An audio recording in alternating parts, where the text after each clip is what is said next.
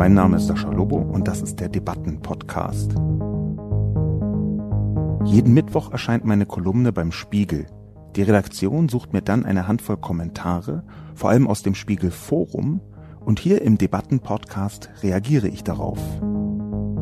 Wir reden seit knapp 20 Jahren über nichts anderes als Islamismus. Nur führt ihr diese Debatten nicht mit uns, sondern nur über uns. Jetzt muss ich, rechts bis ins Mark, diesem Kommentar fast uneingeschränkt zustimmen. Das verwirrt mich. Was auch immer Kevin Kühner zu seinem Text bewogen haben mag, er läuft damit in die Irre. Wer glaubt, dass nicht über islamischen Terror gesprochen wird, lebt auf einem anderen Planeten. Guten Tag und herzlich willkommen zu einer weiteren Ausgabe des Debatten- und Reflexionscastes. Heute aber mit einer ganz besonderen Situation, denn Kevin Kühnert ist live hier mit dabei bei dem Podcast und das hat einen ganz konkreten Hintergrund. Hallo Kevin, überhaupt erstmal. Hallo Sascha, danke, dass ich dabei sein darf. Der konkrete Hintergrund ist, dass wir lustigerweise, ohne das so zu ahnen, beinahe den gleichen Artikel geschrieben haben und durch ein Kommunikationsmissverständnis meinerseits, den dann auch nicht mehr ändern konnten. Das heißt, ich habe die Kolumne etwas angepasst, aber die Reaktionen, auch weil die zeitlich nah beieinander erschienen sind, die Reaktionen haben sich so oft auf unsere beiden Artikel, obwohl sie ein bisschen unterschiedlich sind, äh, bezogen, dass wir beschlossen haben, eine große Podcast-Reaktion gemeinsam aufzunehmen. Möchtest du vielleicht erstmal sagen, Kevin, wie du, wie die Genese dieses Artikels war, warum dein Wunsch so entstanden ist, den zu schreiben und den jetzt zu schreiben?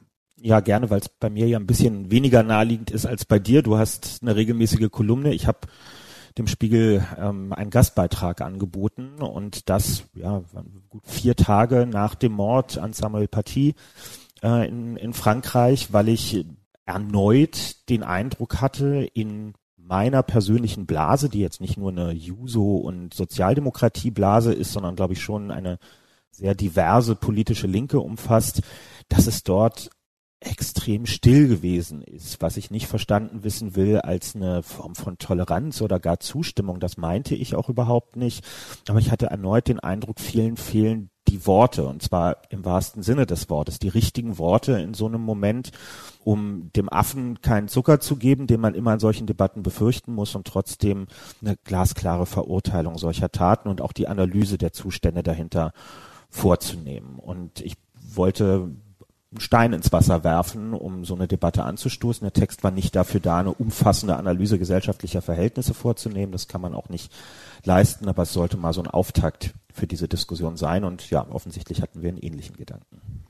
Ja, mein, mein Gedanke war in der Tat auch, dass ich Unterschiede wahrgenommen habe, speziell in sozialen Medien. Das ist so mein Schwerpunkt und mein, der, der Bereich, den ich am intensivsten beobachte.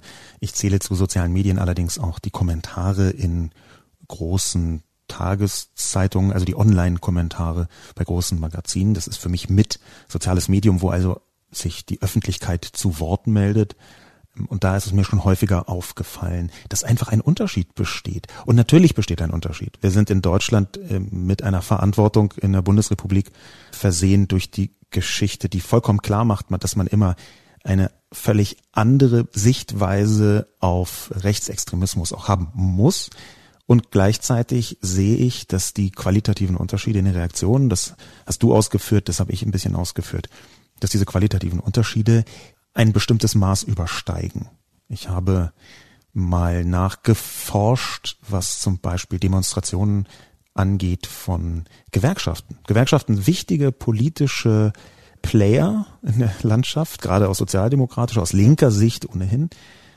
Und die Zahl der gewerkschaftlichen Demonstrationen gegen Islamismus hält sich nicht nur in engen Grenzen. Ich habe keine gefunden. Es kann sein, dass ich das nicht alles bis ins Detail zu Ende recherchiert habe. Eine Anfrage konnte leider nicht beantwortet werden. Ich habe äh, die Freitag früh losgeschickt und bis Freitagabend war da leider keine Antwort. Beim DGB, telefonisch waren sie nicht zu erreichen. Das ist äh, jetzt gar kein Vorwurf, sondern ich hätte mich nur noch mal absichern wollen, ob es tatsächlich meiner Wahrnehmung entspricht, dass Demonstrationen gegen Rechtsextremismus dankenswerterweise, richtigerweise von den Gewerkschaften unterstützt werden, gegen Islamismus nicht so oft, beziehungsweise vielleicht sogar nicht. Oder weißt du da Näheres?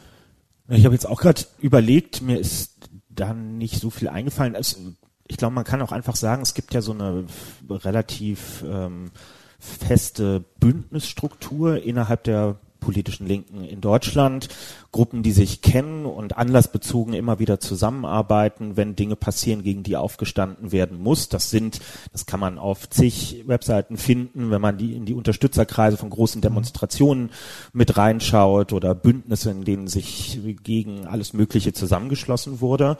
Das sind aber häufig Sachen, die auf den klassischen Bereich des Rechtsextremismus bezogen sind oder, was ja auch schön ist, positiv besetzte Demos wie rund um Wir sind mehr und, und ähnliches, wo auch eine Vielfältigkeit ähm, proaktiv ähm, dargestellt und auf die Straße gebracht werden soll. Vergleichbares fehlt, wenn wir in den Bereich der Islamismusbekämpfung reingehen. Mir fällt auch immer wieder auf, ich kann natürlich immer nur von mir selbst, äh, insofern ähm, auch total richtiger Hinweis, das, es geht auch um Selbstkritik an der Stelle, ich kann nur von mir und meinem direkten Umfeld schließen, aber ich habe häufig den Eindruck, wir haben so Begriffe wie Hanau, Christchurch und andere oder auch Namen wie Walter Lübcke, die sind richtigerweise, glücklicherweise ganz tief in unserem Bewusstsein drin. Wir alle verbinden damit Bilder, Anlässe und, und Analysen. Das ist klar. Und auf der anderen Seite fehlt uns manchmal eine vergleichbare Verankerung im kollektiven Gedächtnis von islamistischen Anschlägen und den Begebenheiten drumherum, wenn ich an das Musikfestival in Ansbach beispielsweise denke, das Attentat in einem Regionalexpress bei Würzburg, ähm, vor drei Jahren ein Messerattentat in einem Supermarkt in Hamburg. Ich glaube, viele haben das gar nicht mehr auf dem Schirm. Das ist irgendwie so im Grundrauschen untergegangen. Und das liegt eben auch daran, dass uns die Bilder von großen Demonstrationen und Kundgebungen fehlen, die es danach überwiegend nicht gegeben hat. Die Namensbeiträge, die dann sonst immer in Zeitungen veröffentlicht werden. Menschen, die sich vor Kameras stellen und Worte an die Nation sozusagen richten, um es etwas pathetisch zu formulieren. Also wenn dieser Rahmen, der so eine Tat auch in seiner, in, in seinem Wahnwitz einordnet, fehlen, dann entsteht daraus auch kein gesellschaftliches Bewusstsein. Wir haben relativ viel Kritik bekommen, Zustimmung auch, aber die ist jetzt für uns erstmal nicht so interessant, was die Debatte angeht. Wir haben relativ viel Kritik bekommen. Darunter hat sich auch glücklicherweise zu Wort gemeldet Tara Sternenroth, diejenige Frau, deutsch-iranische Frau, die ich zitiert habe in meiner Kolumne. Ich hatte sie gebeten, einfach kurz zu sagen, was ihre Sichtweise auf diesen ganzen Komplex ist. Und sie hat uns eine Sprachnachricht geschickt, die ich jetzt einspielen möchte. Islamismus und der Umgang in der deutschen Linken. Eine Thematik, die viele Befindlichkeiten offenbart. Ich schrieb zu dem Mord an Samuel Paty auf Twitter, in Frankreich ist ein Lehrer hingerichtet worden, nachdem er die Mohammed-Karikaturen im Unterricht besprach. Und ich verstehe, dass nicht jeder etwas dazu sagen kann und mag. Aber auch in meiner Timeline war es erstaunlich still zu diesem Thema. Ich kann nur sagen, der politische Islam und Rechtsextremismus sind sich sehr ähnlich in ihrer Ideologie, ihrem Vernichtungswillen und somit auch in ihrer Gefährlichkeit. Eine Linke, die sich nicht geschlossen gegen beides stellt, ist nichts wert. Eine Auseinandersetzung ist ein Muss. Die Reaktionen darauf waren seltenst inhaltlicher Natur. Mehrheitlich wurde sich an der Wortwahl hingerichtet festgebissen, ob anderes wie beispielsweise Mord nicht besser passen würde. Des Weiteren gab es Beschwerden dazu, dass es ja durchaus Linke gäbe, die sich mit Islamismus beschäftigen würden. Beides entzieht sich der inhaltlichen Auseinandersetzung und ist klassisches Derailing, das heißt die absichtliche Entgleisung der Debatte fernab der Problematik um die islamistische Ideologie. Und natürlich gab und gibt es Linke in Deutschland, die sich regelmäßig zum Thema Islamismus zu Wort melden. Es sind nur schlicht zu wenige. Oft sind es die Betroffenen selbst, wie die kurdische Linke in Deutschland. Ich fand Kevin Kühnerts These vom wohl blindesten Fleck der deutschen Linken daher passend. Er offenbart jedoch auch, dass diese Kritik auch auf ihn zutrifft. Wo ist die Kritik am parteieigenen Kanzlerkandidaten Olaf Scholz? Dieser hat jahrelang als Bürgermeister von Hamburg das Islamische Zentrum mitgefördert. Dies gilt als wichtigste Vertretung des klerikal-faschistischen Regimes Irans. Mitglieder des Vorstandes liefen in der ersten Reihe des antisemitischen Al-Quds-Marsches in Berlin mit, wo Parolen wie Juden ins Gras fielen. Mofateh, der Leiter und Direktor des ICHs, gibt zu, direkten Kontakt zum obersten religiösen Führer Irans Khamenei zu pflegen. Dieses Regime foltert und tötet liberale Oppositionelle der eigenen Bevölkerung, wie kaum ein anderes Land. Jüngst den 27-jährigen Ringer Navid Afkari. Iranische Studenten berichten von expliziten Drohungen in Hamburg von Mitgliedern des IZHs. Mit unter anderem diesen Leuten hat Scholz Ende 2012 den bundesweit ersten Staatsvertrag zu gesetzlich garantierten Rechten wie die Anerkennung des höchsten muslimischen Feiertages geschlossen. Mit dabei auch der türkische Staatsislamismus in Form von DITIB. Islamismus wird oft nicht nur geduldet, sondern sogar hofiert. Insgesamt muss sich die Linke klarmachen, dass es einer genauen Analyse und komplexen Konfliktlinien und Strömungen im Islamismus benötigt. Dazu kommt die unbedingt benötigte Solidarität mit den Opfern von Islamismus, die sich oft von der hiesigen Linken im Stich gelassen fühlen. Darunter viele Geflüchtete wie meine eigenen Eltern. Außerdem muss es ein Verständnis davon geben, dass Islamismus und Faschismus von gemeinsamen Kernelementen zehren.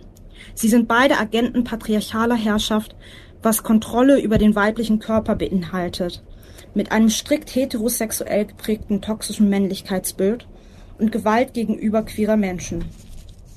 Beide Ideologien nutzen Notlagen von fragilen Menschen unter dem Deckmantel vermeintlicher Brüderlichkeit aus, um Personen zu rekrutieren.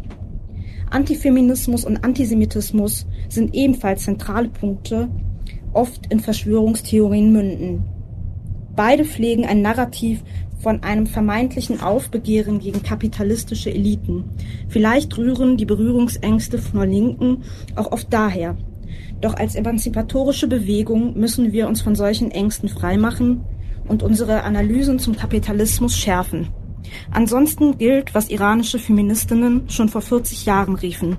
Freiheit ist nicht westlich, nicht östlich, sondern universell. Da sind ja mehrere Anwürfe in deine Richtung mit dabei. Kevin, magst du dazu was sagen? Ja, gern. Also ich, ich finde es einen ganz starken Beitrag und kann auch das Allermeiste unterschreiben. Ich verspreche, ich komme gleich auf die, auf die Vorwürfe in Richtung der SPD, keine Sorge, ähm, will aber den Punkt, den sie zuerst macht, rausgreifen. Sagt ja eingangs, natürlich gibt es auch innerhalb der politischen Linken, die ich jetzt insbesondere in meinem Text angesprochen habe, Leute, die sich seit vielen Jahren dagegen wehren, auch aus ganz unterschiedlichen Communities. Das ist ein Kritikpunkt, den ich ein paar Mal im Netz gelesen habe und den ich insoweit auch gelten lassen würde, dass diese Differenzierung der Länge meines Textes dann auch zum Opfer gefallen ist am Ende. Ne? Also mir war es wichtig, diesen Appell nicht an einzelne politische Vereinigungen oder so herauszurichten, sondern schon so, dass sich möglichst viele angesprochen fühlen. Und natürlich verstehe ich, wenn im Gegenzug Leute sagen, ey, Kühnert, weißt du, ich mache hier mit meiner Gruppe seit Jahren Solidaritätssachen für die Menschen in den kurdischen Autonomiegebieten beispielsweise, die sich ähm, verschiedenen islamistischen Regimen gleichzeitig äh, entgegenstellen oder wenn man Aufklärungsarbeit oder ähnliches. Selbstverständlich gibt es das in einer ganz rührigen Art und Weise. Ich nehme es nur nicht als eine große Mehrheitsposition und ein breites Anliegen wahr. Das ist sozusagen der Punkt, den ich machen wollte. Was sie ausführt zum Thema der Situation in Hamburg mit diesem Staatsvertrag dort auch ist, teile ich im Wesentlichen. Ähm, muss dazu sagen, ich bin jetzt seit 15 Jahren bei den Jusos und bin froh, dort in eine Struktur reingekommen zu sein, die von Beginn an damals waren die Verhältnisse in der politischen Linken noch ein bisschen anders, sich sehr stark auseinandergesetzt hat, auch mit Fragen von islamistischer Radikalisierung, Arbeit gegen Antisemitismus, egal welcher Spielart. Wir haben uns also sehr früh damit beschäftigt. Ich gehe hier mit den Jusos in Berlin seit Jahren auf Demos beispielsweise gegen den genannten Al-Quds-Tag. Und da sieht man jetzt auch schon die Vielschichtigkeit, während dort Leute hinfahren, die anderswo zumindest indirekt politisch gefördert werden ist es in Berlin Andreas Geisel als Innensenator, der jetzt seit einiger Zeit versucht, rechtliche Möglichkeiten zum Verbot dieser Demonstration zu finden. Es ist eine astrein antisemitische Hetzdemo, die dort jedes Jahr durch Berlin durchzieht, wo übrigens sowohl Linke als auch die jüdische Gemeinde und andere Gruppen in all ihrer Vielfalt gegen demonstrieren. Wir sind aber bei beiden dieser Kundgebungen immer so drei bis 500 Leute. Auch das eine Hausnummer, wo man schon mal sieht, wie groß das Interesse ist zurück zu diesem Staatsvertrag in Hamburg. Der ist ja im Prinzip so, dass man mit einer großen Gruppe von Verbänden, Vereinigungen und Moscheegemeinden zusammen einen Vertrag schließt über das Zusammenarbeiten der Freien und Hansestadt Hamburg und der muslimischen Community in der Stadt. Das scheitert letztlich daran, dass selbst diese große Anzahl an Gruppen nur einen Bruchteil der muslimisch geprägten und lebenden Menschen in der Stadt eigentlich abbildet. Und ich glaube, der Denkfehler, den wir in der deutschen Mehrheitsbevölkerung dahinter haben, ist, dass ein anderer Glaube als ein christlicher so organisiert wäre, wie wir das von katholischen und evangelischen Kirchen kennen. Sprich, wir wollen in Deutschland in unserer Vereinsmeiergesellschaft immer einen Verband oder einen Verein haben. Da steht eine gewählte Person an der Spitze und mit der kann ich mich dann als Repräsentantin des Staates treffen, um Verabredungen zu schließen. So klappt das aber mit der im weitesten Sinne muslimischen Community nicht, weil die super vielschichtig sind. Zum Teil sprechen sich Leute ab, überhaupt Musliminnen und Muslime zu sein. Dann gibt es Moscheegemeinden, dann gibt es stark säkularisierte Gruppen. Also diese Wahrnehmung funktioniert nicht und natürlich fehlt es vielfach auch an Sensibilität, wenn es darum geht, mit wem treffe ich mich eigentlich. Dann gibt es Fotos mit innigen Umarmungen, mit Vertretern, die im weitesten Sinne dem Muslimbruderspektrum oder so zuzuordnen sind. Ich spare mir jetzt den parteipolitischen Punkt zu machen und aufzuzählen, wo ich das schon bei wem überall gesehen habe. War, war, darum soll es nicht gehen. Aber wer sich in diese in dieses Thema reinbegibt, muss viel Zeit und einen Willen zum Durchhalten mitbringen, weil man nicht ein Buch über die Geschichte der katholischen Kirche lesen kann, sondern sich in eine vielfältige Gesellschaft von, von Subgruppen hineinbegibt. Ist es denn, ich stelle das jetzt als Frage, du bist da tiefer drin als ich, ist es denn auch auf das von mir angesprochene Desinteresse zurückzuführen, dass man eben so tut, als könnte man die muslimische Community in Deutschland halt so behandeln, als sei das jetzt eine weitere Kirche? Mir kommt es vor, dass ähm, man dann halt so ein Raster hat, so man möchte Ansprechpartner haben und wenn es dies nicht gibt, dann finden sich halt schon irgendwelche und das sind dann auch irgendwelche geworden. Das ist ja ein Desinteresse, das da von äh, weißdeutscher Perspektive aus diagnostiziert werden muss, oder nicht? Na, ich, ich würde es insoweit differenzieren, die Aufgabe zu definieren, ähm, wie wir mit wie wir Islamismus in Deutschland definieren, wie wir ihn abgrenzen, auch zu ganz normaler Ausübung von, von Religionsfreiheit, ist eigentlich etwas, was nicht per Ordre Mufti aus der Politik heraus äh, bestimmt werden sollte. Insofern, wenn gewählte Politikerinnen und Politiker, wie jetzt in dem Fall in Hamburg, in so einen Austausch treten, tun sie das ja in erster Linie nicht, um einen gesellschaftlichen Diskurs zu führen, sondern um harte rechtliche und politische Fragen zu klären. Finanzierungsfragen, Bereitstellung von Räumlichkeiten, Anerkennung von Feiertagen und ähnlichem. Das ist ja der, der organisationspolitische Rahmen, der eigentlich dahinter steht. Eine Regierung sollte, egal ob auf Länder- oder auf Bundesebene, aus meiner Sicht nicht den Anspruch erheben, für ein Land mit 80 Millionen Menschen die Debatte aus zu fechten, wer ähm, legitimer Teil eines demokratischen Mehrheitsdiskurses ist und wer nicht. Da zeigt der Finger dann schon eher auf uns alle zurück, das zu führen. Und da ja, glaube ich, mangelt es tatsächlich vielfach an Interesse. Ich nehme mich da auch gar nicht aus. Ich habe jetzt in meiner ganzen politischen Tätigkeit sicherlich zig hunderte von Einrichtungen und Institutionen und alles Mögliche besucht. Besonders viele muslimische Gemeinden, Moscheen, Kulturvereine und was es nicht alles gibt, sind ehrlicherweise nicht dabei gewesen. Und das liegt nicht daran, dass hier in Berlin, wo ich lebe, es nicht genügend davon geben würde, sondern dass da sicherlich auch eine, ja, vielleicht eine Angst, vielleicht aber auch eine Bequemlichkeit mit dabei ist, ähm, sich nicht in eine Tretmühle reinzubegeben, die so groß ist, dass man Angst hat, gar nicht mehr rauszukommen. Ich möchte nochmal ganz konkret auf die Kritik von Tara eingehen in Richtung Olaf Scholz. Was würdest du denn Olaf Scholz sagen, auch öffentlichkeitsfähig, du musst jetzt, jetzt ja keine Geheimnisse verraten, aber was würdest du denn Olaf Scholz sagen, denn das von Tara angesprochene IZH, das in Hamburg sitzt, wird vom Verfassungsschutz als Instrument der iranischen Staatsführung, ich zitiere, eingeschätzt. Olaf Scholz scheint damit zu unkritisch umgegangen zu sein, oder was würdest du ihm da sagen? Ich kenne den genauen Ablauf darum nicht. Deswegen kann ich dem jetzt nicht widersprechen und will es aber auch nicht rundheraus so bestätigen. Was ich immer wieder bei solchen Beispielen merke, wo Verbindungen von hier in Deutschland ansässigen Vereinen oder Verbänden zu politischen Regimen, in diesem Fall dem iranischen, bestehen, ist, man muss an die Wurzel des Problems rangehen. Völlig egal, ob wir über DTIP sprechen, also das äh, türkische Religionsministerium ähm, oder ob wir eben über das Mullah-Regime im Iran ähm, sprechen. Vielleicht, das heißt vielleicht nochmal für die, die Zuhörerinnen, die nicht da in der Tiefe mit dabei sind. Ein Großteil der deutschen Moscheen stehen unter der Führung letztlich des äh, türkischen Religionsministeriums. Äh, zumindest indirekt, manchmal auch vergleichsweise direkt. Zum Beispiel werden die Imame von diesem Ministerium bezahlt und auch zum guten Teil ausgebildet. Das als, als Hintergrund, warum du das. Genau.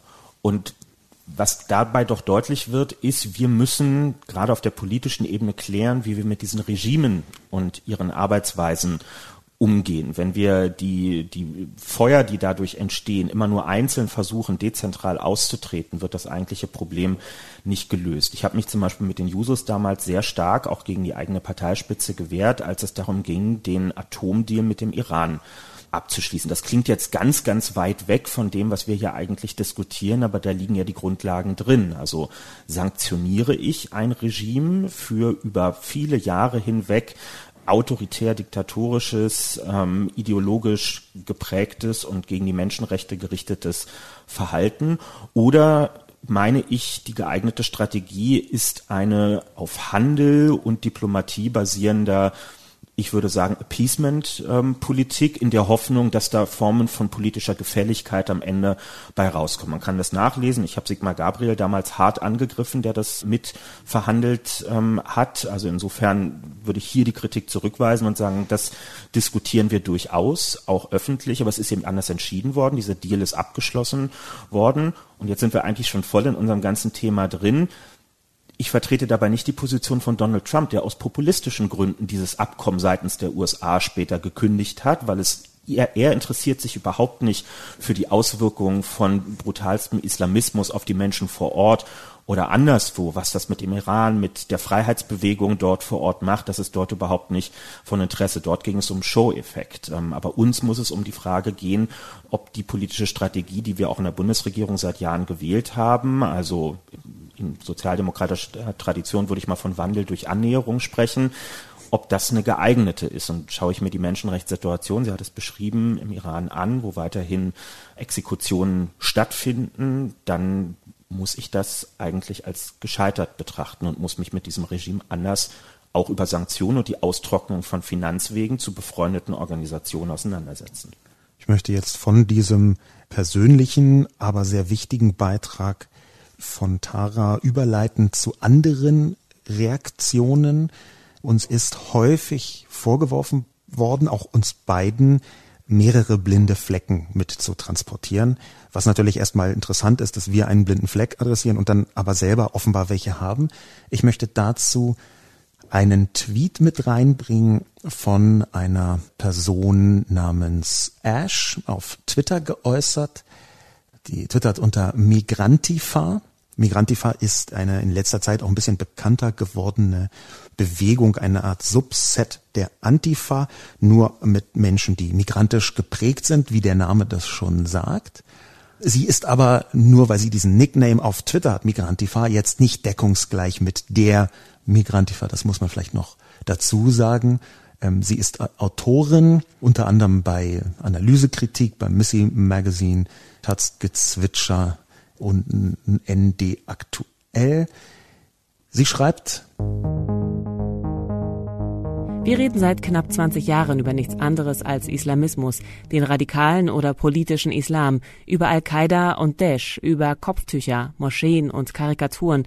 Nur führt ihr diese Debatten nicht mit uns, sondern nur über uns. Das ist ziemlich direkt, ähm, auch wenn unsere Namen nicht vorkommen, in unsere Richtung geworfen. Und wenn wir das jetzt als Beispiel nehmen und auch das, was viele andere formuliert haben, dann muss man uns diesen Vorwurf schon machen. Den müssen wir auch, glaube ich, befürchte ich, einräumen.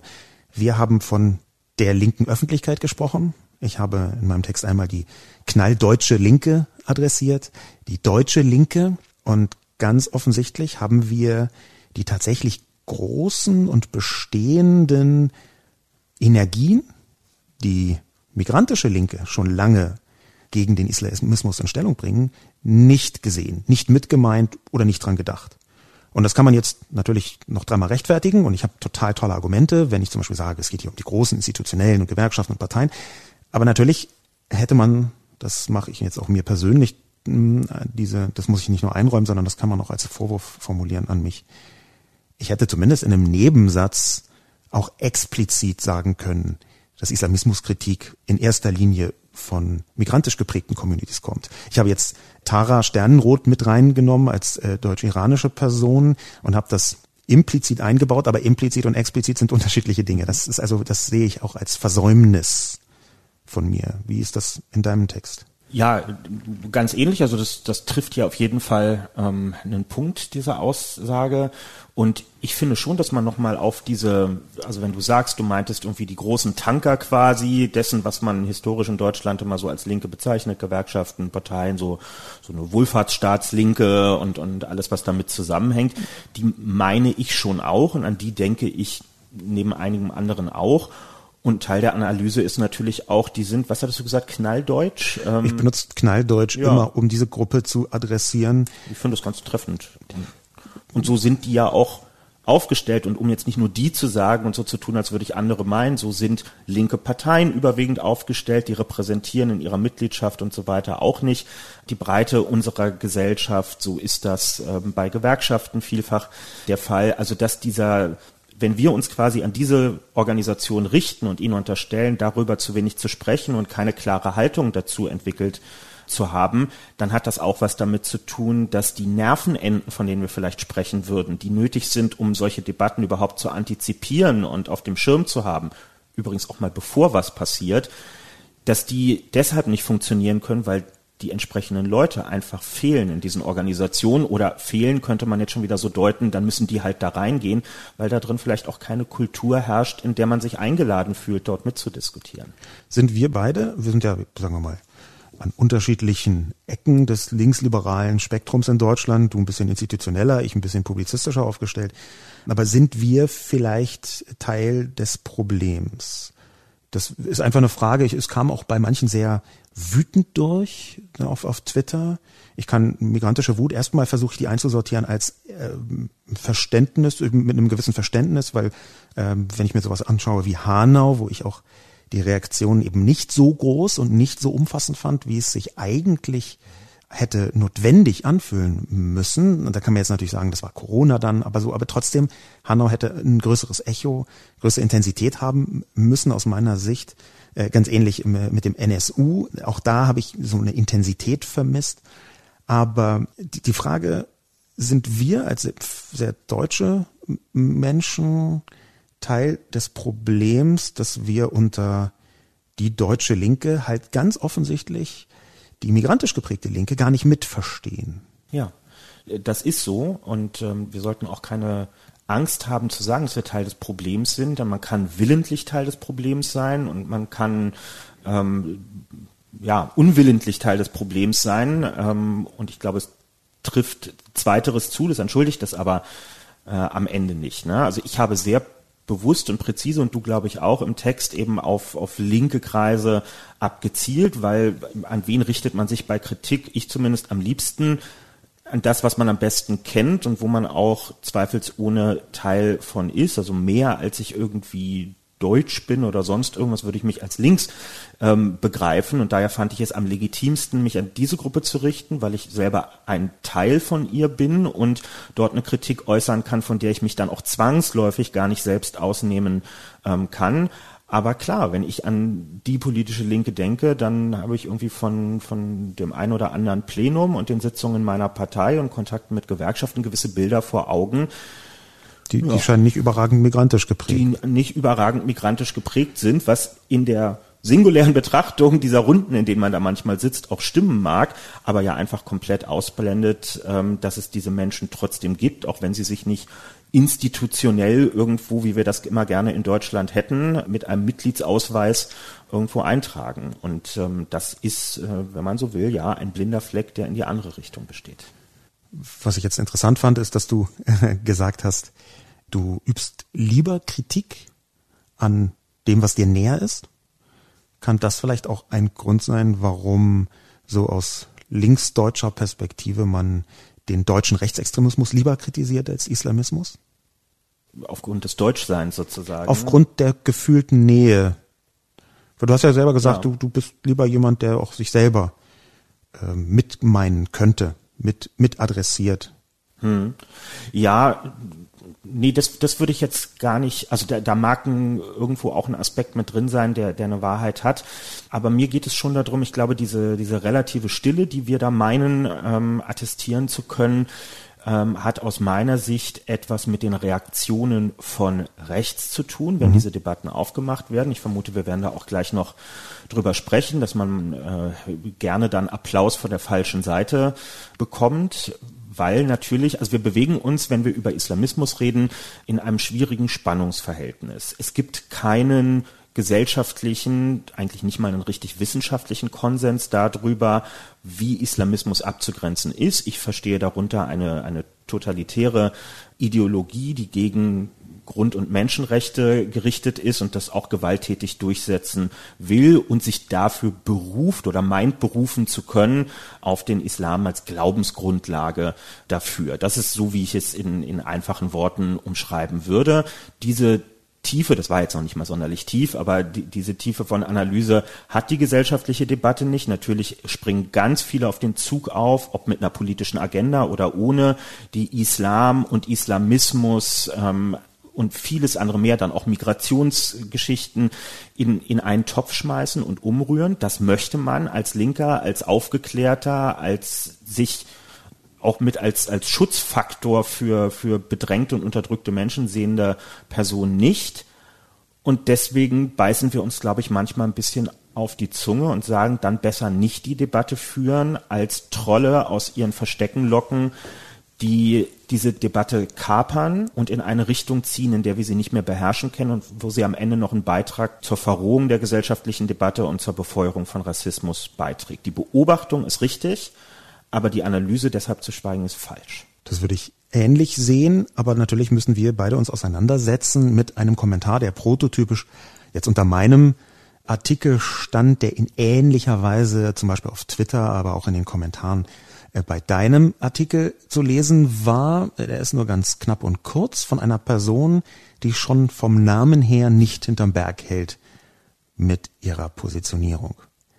Der rechte Herr nämlich schreibt ich bin empört. Jetzt muss ich, rechts bis ins Mark, diesem Kommentar fast uneingeschränkt zustimmen. Das verwirrt mich. Damit müssen wir uns jetzt erstmal auseinandersetzen. Wie gesagt, das ist prototypisch, das war jetzt bei mir, bei dir gab es ähnliche äh, Sachen. Wir haben auch völlig zweifellos von Rechtsapplaus bekommen. Einzelne AfD-Abgeordnete haben das verlinkt. Interessant finde ich jetzt aber die differenziertere Beschäftigung damit. Wie sah dieses Lob aus? Warum könnte es zustande gekommen sein? Und wäre das ein Grund, einen solchen Artikel nicht zu schreiben? Es gab diese Position interessanterweise. Auf Twitter haben einige Leute gesagt, sowas wie, man muss die Reaktion immer mitdenken und darf dann im Zweifel das nicht veröffentlichen, wenn es auch nur entfernt von Rechtsapplaus haben könnte. Da gab es viele Abschattierungen, viele äh, Argumentationen, aber das ist häufiger gesagt worden. Was würdest du dem entgegnen? ich finde, das muss, man muss diesen Effekt, den du beschreibst, den muss man strategisch mitdenken. Also natürlich sollte man versuchen, wenn man einen Text schreibt und publiziert, was eine große Machtposition ist, das muss man sich bewusst machen. Wir haben beide einen Text auf der Seite des Spiegel veröffentlicht. Das lesen hunderttausende Leute. Das ist eine große Verantwortung. Und dort sorgsam mit seiner Wortwahl umzugehen und nicht Leuten Futter zu geben, die das nicht verdienen, ist ein ganz wichtiger Aspekt, den man von uns erwarten muss. Wofür ich ausdrücklich nicht Verantwortung übernehmen kann und will, sind Leute, die den kompletten, klar erkennbaren Sinn unserer Texte unter Ausblendung der wesentlichen Aspekte lesen und sich dann plötzlich in ihrem rechten Weltbild bestätigt fühlen. Wir haben beide, wie ich finde, fast überdurchschnittlich starke Passagen in diesen Texten, dafür gab es auch wiederum Kritik, darauf verwendet, Abgrenzung nach rechts außen zu betreiben, was auch schon viel über den Stand der Debatte in Deutschland sagt, dass du so einen Text schreibst und ich kann nur für mich sprechen, aber durchaus das deutliche Gefühl hast, sich stark abgrenzen zu, na nicht nur zu müssen, zu wollen natürlich auch, ja, um, um gar nicht erst falsch verstanden zu werden. Und trotzdem kommen noch so ein Typen um die Ecke und glauben nur, weil irgendwo was gegen Islamismus drin steht, sei das jetzt eine Bestätigung dessen, was sie an ihrem Stammtisch seit 15 Jahren mit den Jungs nach dem dritten Bier diskutieren. Und das ist einfach sowas von Kloßbrühen klar erkennbar, dass das nicht der Inhalt unseres Textes war. Ja, wobei das ja auch schon vor dem dritten Bier passiert, einerseits, und ja. zweitens bis tief ins konservative bürgerliche Lager leider auch. Also ich würde das nicht als Stammtischphänomen betrachten. Ja, ich möchte nochmal auf den rechten Herrn diesen Kommentar ganz präzise, der zu mir schreibt, fast uneingeschränkt zustimmen. Ich glaube, hier liegt ein Punkt in diesem fast. Denn das kam häufiger, gerade von rechts, eine Form von selektivem Applaus. Und wenn ich mir jetzt vor Augen führe, dass wir beide reingeschrieben haben, ich glaube drei oder viermal die Parallelen zu Rechtsextremismus und zum Glück äh, protestiert die Linke bei Rechtsextremismus, also dass ganz viele Ankerpunkte, wie du diese gerade beschrieben hast, wenn man diese Passagen und diese Formulierung ausblendet, dann findet sich etwas, wo sogar der rechte Herr zustimmt. Ich glaube sogar, dass diese Form von selektivem Lesen in der rechten Bubble besonders häufig vorkommt. Unter anderem deswegen, weil ganz viele von diesen rechten Erzählungen und Narrativen äh, extrem inkonsistent sind. Also die sind gerade der verschwörungstheoretische Teil, der ja ohnehin, aber auch das, was da angrenzt, das ist überhaupt nicht logisch, das ist überhaupt nicht konsistent durchdacht. Da muss man schon sehr selektiv lesen, um überhaupt einen Sinn in vielen von dem zu erkennen. Also jetzt beispielsweise die rechte Verschwörung Verschwörungstheorie, ähm, der große Austausch. Äh, ganz viele von den neurechten Erzählungen, irgendwelchen ethnopluralistischen, es ist so ein Abiturientenwort für Rassismus, äh, Angänge, die da verbreitet werden, äh, das ist alles komplett unlogisch, unstrukturierter Quark. Aber diese Form von selektivem Lesen, die ist natürlich, wenn man sie so betrachtet, erstmal nicht der einzige Punkt, der viele Rechte zustimmen lässt. Glaubst du, dass wir das anders hätten machen sollen mit der Abgrenzung nach rechts? Was meinst du mit anders? Das weiß ich nicht. Das ist eine, eine offene, offene Frage, weil das, also die, es kam ja die Kritik und ich möchte die Kritik erstmal ernst nehmen und erstmal sagen, ja, okay, äh, da sind Leute, die finden, wir waren Stichwortgeber, wir hätten rechte Narrative äh, mittransportiert, das würde ich beides abstreiten, aber wir können erstmal überlegen, wie könnte man das denn konkret machen, damit es nicht von rechts instrumentalisierbar wäre? Gut, man, man kann den Textaufbau anders machen und das quasi als Disclaimer vorwegstellen. Und ähm, also ich bin immer nicht so ein Fan von Texten, in denen am Anfang erstmal erklärt wird, warum der Text wie aufgebaut ähm, worden ist. Wenn ich jetzt diese, ähm, diese sprachästhetische Bewertung mal beiseite lasse, hätte ich natürlich einen Absatz vorwegstellen können, in dem ich klar mache, ich richte mich deshalb im weiteren Verlauf des Textes an die so-called politische Linke, weil ich sie als die einzige politische Kraft in ihren ganzen Verästelungen erachte, die überhaupt in der Lage ist, in einem aufklärerischen, demokratischen Sinne dieses Phänomen, was ich hier versuche zu beschreiben und anzugreifen, zu bearbeiten. Ich nehme sehr wohl zur Kenntnis, dass es andere gibt, die proklamieren das, also schreiben sich das auch auf ihre Demoschilder sozusagen mit drauf, aber aus ganz anderen unlauteren Beweggründen heraus, weil es ihnen eben nicht darum geht, dass beispielsweise auch im Iran irgendjemand von seiner Unterdrückung befreit wird, sondern es geht ihnen darum, in ihrer biodeutschen Mehrheitsgesellschaft einen rassistisch aufgeladenen Diskurs zu führen und dafür Anlasspunkte zu suchen. Und wenn man dafür eine kritische Stimme aus dem Bereich der muslimischen Community herausgreifen kann und so Pseudo umarmen kann, dann ist ihnen das lieb und recht, ohne dass sie für diese Menschen irgendwas übrig haben. Klar, vielleicht habe ich zu viel oder vielleicht setzen setze ich da zu viel voraus schon an Commitment aus meinem persönlichen Umfeld. Das habe ich bei manchen Reaktionen gemerkt, dass viele davon nicht ausgehen, dass es dieses Commitment gibt. Also ich habe viele Kommentare gelesen, oh weh, ähm, jetzt ist er der neue Sarrazin, jetzt will die SPD ihn bald rausschmeißen, die Jusos werden ihn als Vorsitzenden abwählen, was erlaube mir jetzt mal als Vorsitzender da dieser Einschätzung eine völliges Missverständnis und eine komplette Fehlinterpretation der Mehrheitsstimmungsverhältnisse in meinem Verband und meinem Umfeld sind. Aber da sieht man ja spiegelbildlich, so wie wir in unseren Texten holzschnittartige und oberflächliche Betrachtungen unterstellen, bestehen die natürlich in die andere Richtung auch so. Wir arbeiten mit Blick auf große Gruppen einfach gerne so, dass wir pauschalisieren und zu einfachen Urteilen neigen. Und ja, vermutlich ist es sinnvoller, bei Texten noch viel stärker die eigene spezifisch geprägte Sichtweise zu verlassen und weniger Wissen und Commitment vorauszusetzen. Da gibt es vielleicht noch einen interessanten Unterpunkt. Ich schreibe schon lange gegen islamistische äh, Strömungen, hauptsächlich äh, die terroristischer Natur an. 2015 bei den katastrophalen Attentaten in äh, Paris, äh, nochmal in Paris, in Brüssel, habe ich immer wieder darüber geschrieben, auch wie das Versagen zum Beispiel des deutschen äh, Geheimdienstes der Staatsapparate in Europa insgesamt, äh, wie so das aufgebaut war, auf islamistische Attentäter bezogen. Trotzdem haben viele Leute so getan, als wäre das das allererste Mal, dass ich ja. was gegen Islamismus schreibe. Ich glaube, ein Teil der Problematik ist, dass natürlich ein einzelner singulärer Text erstmal so dasteht und nicht noch Anmerkungen hat. Übrigens hat äh, die Autorin in diesem Punkt oder hat Herr Kühnert in jenem Punkt schon das und das und das und das getan. Also diese Entkontextualisierung. Wir haben beide 159.000 Texte gegen rechts äh, geschrieben und da, da, das ist ja, das kann man, glaube ich, wenig äh, uns zum Vorwurf machen, dass wir das nicht getan haben. Aber trotzdem würde ich dann drüber nachdenken, was bedeutet das konkret?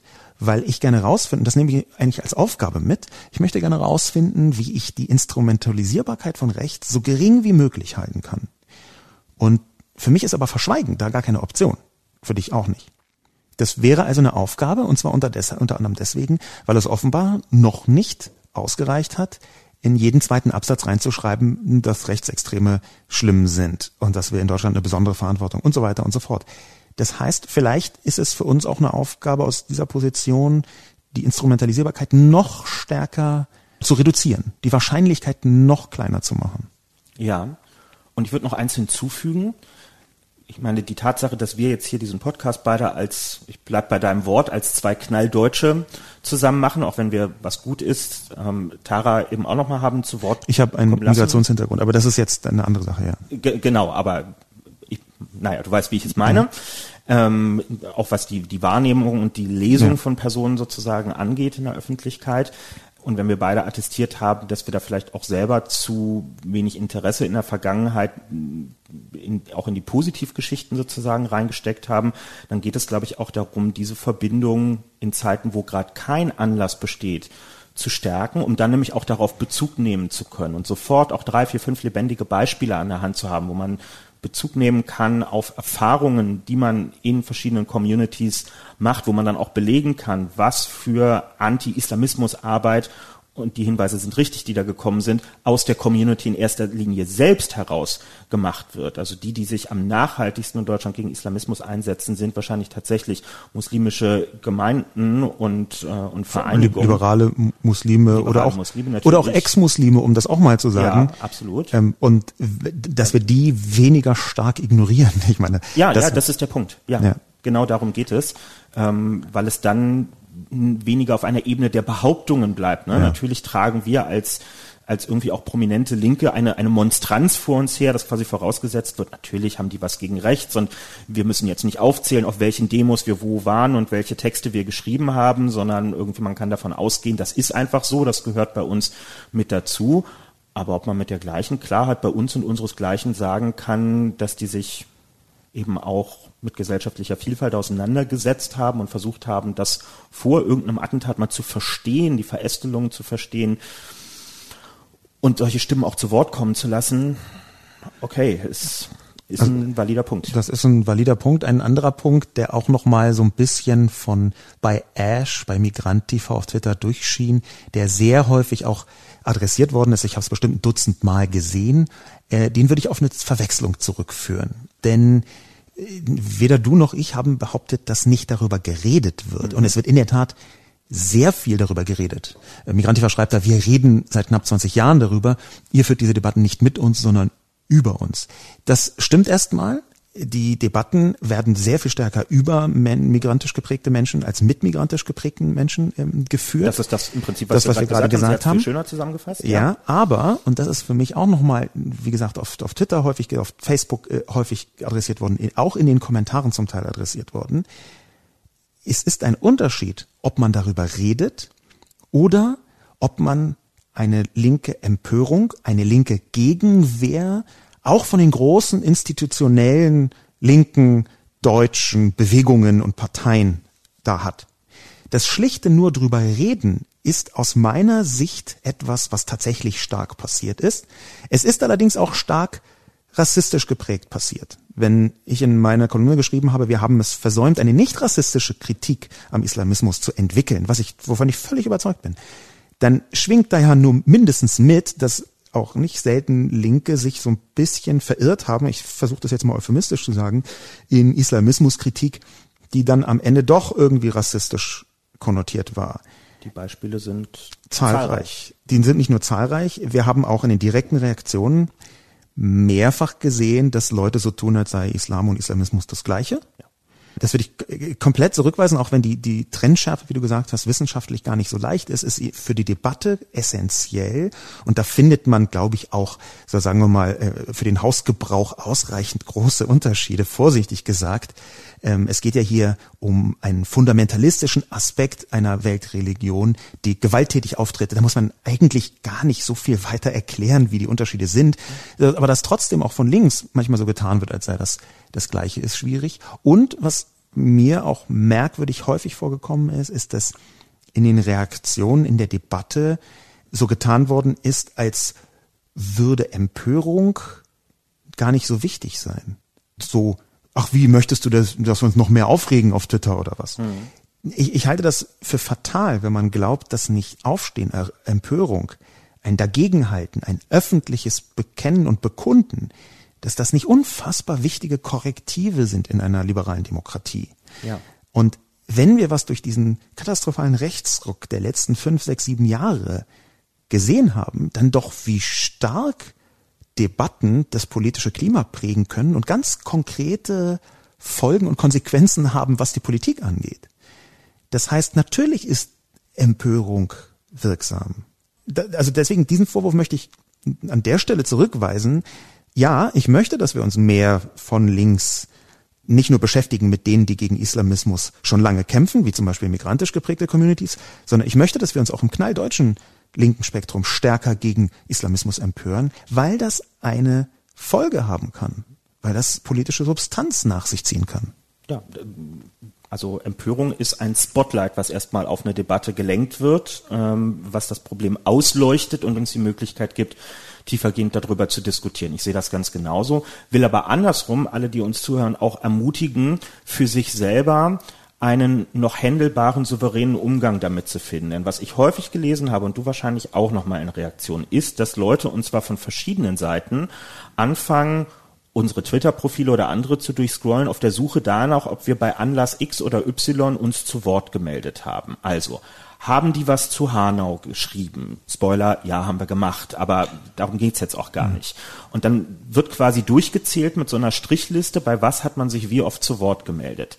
Ich bin für mich dazu übergegangen, im weitesten Sinne kondolierende Tweets und Beiträge eigentlich komplett sein zu lassen, weil ich keine Lust mehr auf diese Diskussion habe, warum hast du da was gesagt und hier an dieser Stelle nichts. Das kann man auch guten Gewissens machen. Wir, wir, wir sollten auf unseren Social Media Kanälen nicht zu so einer, zu so Chronisten des Zeitgeschehens werden, wo einfach nur noch wie in so einer Nachrichtenredaktion alles routinemäßig mitbegleitet wird.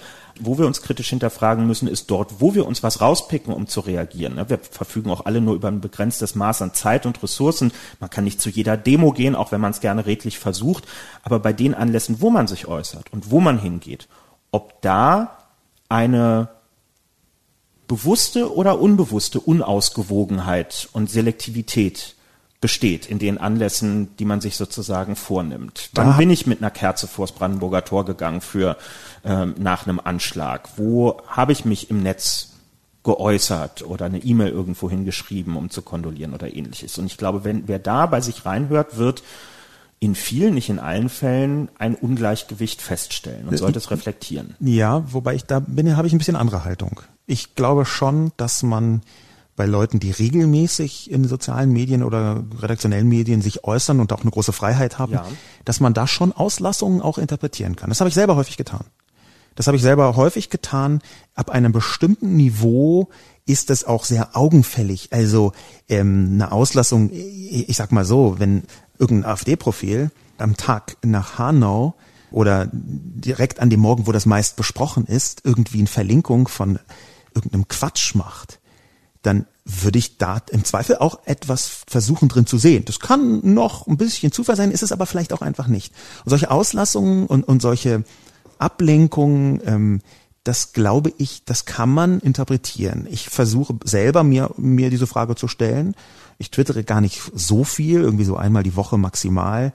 Aber wenn ich das tue, dann versuche ich schon auch eine gewisse Ausgewogenheit in dem Draufblick zu haben. Auch in den Kolumnen adressiere ich nicht immer alles. Aber ich finde, in Auslassungen kann man Leuten aufs Brot schmieren, wenn sie so einen gewissen Anspruch haben an die Öffentlichkeit. Da kann man immer noch filtern und sagen, hey, das ist nicht mein Bereich. Alles gut. Es gibt auch ganz, ganz viele Punkte, wo man, wo man sagen muss, nee, das möchte ich nicht aus Gründen der persönlichen Gefährdung. Das ist gar kein völlig unwichtiger Punkt. Aber trotzdem glaube ich, dass man die Diskussion durchaus da ein bisschen härter führen kann. Das stimmt. Je institutioneller das wird, was wir betrachten, desto mehr hast du recht, würde ich sagen. Mir ging es jetzt wirklich um den sehr privaten Raum. Da gibt es auch Leute, mhm. die sich zu allem und jedem äußern und wo dann bestimmte Sachen nicht vorkommen. Das, das ist vollkommen richtig. Das, das darf man dann auch als solches benennen. Aber klar, mir geht's, wenn ich diese, diesen Aspekt betrachte, dann geht es mir wieder um die großen Tanker tatsächlich, weil die äußern sich natürlich. Da kannst du gucken, wann sind Pressemitteilungen rausgegeben wurde oder was kennen wir für Symboliken? Wann wurde die Flagge auf Halbmast gesetzt irgendwo an, an irgendeinem Gebäude oder ähnliches? Da kannst du die Unterschiede ähm, ganz klar erkennen und, und musst sie dann natürlich auch ja. ausarbeiten. Ich würde ganz kurz, weil das gerade hier dahin reinpasst, auch noch die Reaktion von Jutta Dittfurt mit hinein. Mhm nehmen wollen, die twitterte. Suche Kritik von Sascha Lobo und Künikev an der Iran-Politik von Heiko Maas. Immerhin Iran ja wichtiges Zentrum des politischen Islamismus, ideologisch wie materiell. Da würde ich sagen, also man muss ungefähr vier Sekunden googeln, deinen Namen und Iran und man findet ungefähr 57 verschiedene Kritikpunkte, die du unter anderem an dem, wie du vorhin gesagt hast, damaligen Vorsitzenden äh, Sigmar Gabriel, äh, der eine Wirtschaftsreise nach, in den Iran gemacht äh, hat, formuliert hast. Das ist natürlich dann auch ein bisschen absurd, einfach einen Angriff darauf zu fahren, der gar nicht mehr von der Realität gedeckt ist, weil du hast genau diese Kritik geübt. Und Jutta, die ich ansonsten schätze, auch als eine Art so Dorn, der unangenehm ist, manchmal auch schwierig unangenehm, aber oft auch einfach auf Sachen hinweist, wo ich denke, ja, stimmt, da hat sie einen Punkt, ist ja auch schon recht lange in diesem Bereich der Dorn in der Öffentlichkeit zu sein, der, der nervt und der anstrengend ist und wehtut, aber äh, gar nicht so selten zurecht. Das wäre so meine Perspektive auf sie.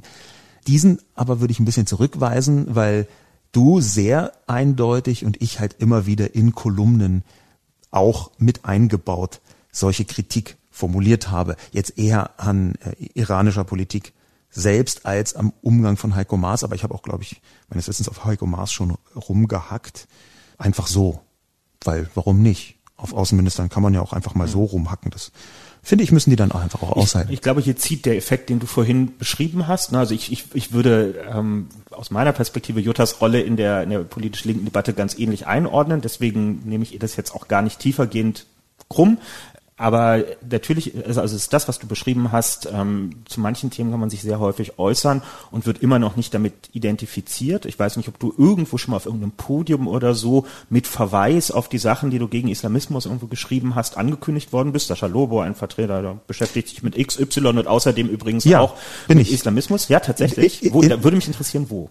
Ich war bei einer politischen Diskussion wenige Tage nachdem ich einen Artikel geschrieben habe darüber, dass bis 2018, ich kriege jetzt das Jahr, die Jahreszeit kann ganz leicht differenzieren, 17 kann es auch gewesen sein, bis 2017 oder 2018 waren einfach 100 Prozent der islamistischen Attentäter in der EU seit 2014, wo die Attentate mit Toten verübt haben, Behörden bekannt. Da habe ich eine große Zusammenfassung gemacht, eine Datenrecherche ganz tief, hat super lange gedauert, habe das alles auch die Quellen offengelegt und so weiter und so fort.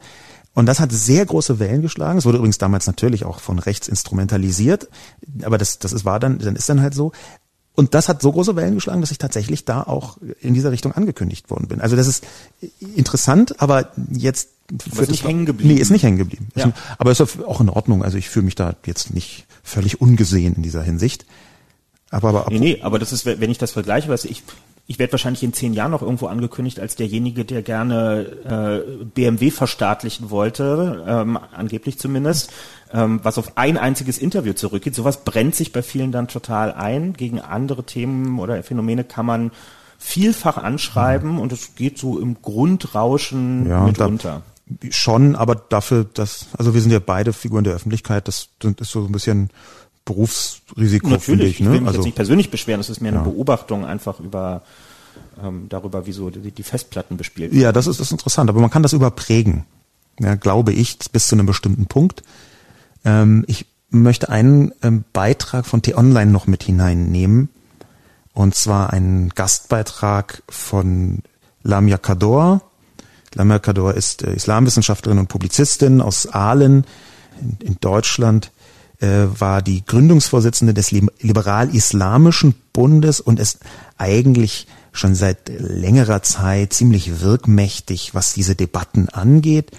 Sie hat geschrieben, warum Kevin Kühnert und Sascha Lobo in die Irre laufen. Und hat dann etwas geschrieben, was ich zitieren möchte, weil es mich irritiert hat. In einem Gastbeitrag für den Spiegel schrieb Kühnert von unangenehm auffälligem Schweigen und zitierte den bekannten Rechtsaußenvorwurf, das linksliberale Lager würde insgeheim mit Islamisten kuscheln. Was auch immer Kevin Kühnert zu seinem Text bewogen haben mag, er läuft damit in die Irre. Denn es ist doch vielmehr so, dass Linksliberale zu den größten Feinden der Islamisten gehören. Sie sind für Feminismus und treten für die Gleichberechtigung von Mann und Frau ein. Sie fordern gleiche Rechte für LGBTIQ. Sie sind vielfach religionskritisch eingestellt und hinterfragen Traditionen. Sie forcieren die Selbstbestimmung und singen Loblieder auf das freie Denken. Kurz, sie vertreten all das, was Islamisten abgrundtief hassen. Die meisten Islamisten sind Fundamentalisten und Fundamentalisten haben keine fließenden Übergänge zu Linken, sondern zu Konservativen, weswegen man sie auch eher in konservativen und nicht in linken Kreisen wiederfindet. Manche Islamisten kooperieren gar mit Rechtsextremisten, mit denen sie nicht nur Judenfeindschaft und faschistische Grundideen teilen. Aber ohne nun in ein Proseminar über politischen Extremismus abzudriften, Kevin Kühnert und übrigens auch der Spiegel-Kolumnist Sascha Lobo haben eine in der Sache richtige Teilbeobachtung gemacht. Auf einen rechtsextremen Mord, schreibt auch Sascha Lobo, folgt linke Empörung. Auf einen islamistischen Mord folgt eine stille, linke Zerknirschtheit. Ich war schwer irritiert, als ich einzelne Zitate daraus gefunden habe. Und damit du das jetzt nicht machen musst, möchte ich das tun. Es fängt nämlich mit einer so falschen Prämisse an, dass ganz große Teile des eben zitierten Textes einfach überhaupt nicht mehr mit unseren Texten zu tun haben, nach meiner Empfindung.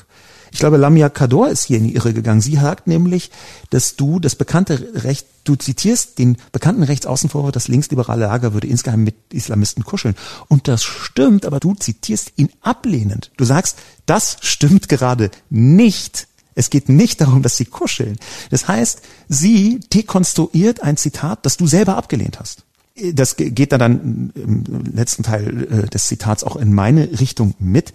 Das, das finde ich einigermaßen erstaunlich, dass der Text am Anfang erbittert gegen etwas schlägt, was sich als Strohmann bezeichnen möchte, weil das nicht das ist, was wir gesagt haben und nicht das ist, was in den Texten sich wiederfindet. Deswegen finde ich das etwas merkwürdig. Also der Punkt, den wir gemacht haben, da sagen Sie, das ist der eine, der richtig ist. Ja, genau. Genau. Und um den ging es tatsächlich auch. Ich finde übrigens, sie hat, also wenn, wenn man alles rausnimmt, was sie rein interpretiert in unsere Texte und wo wir jetzt nicht übereinstimmen, hat sie auch ansonsten mit der Beobachtung von oben natürlich total recht. Eine islamistische Ideologie, wie auch immer man sie jetzt genau abgrenzt, hat natürlich durch ihr autoritäres, durch ihr die Menschenrechte verneinendes, die Vielfalt ablehnendes, ganz klare massive Überschneidungen zu dem, was wir als klassischen Rechtsextremismus im, im deutschen Diskurs ähm, miteinander behandeln.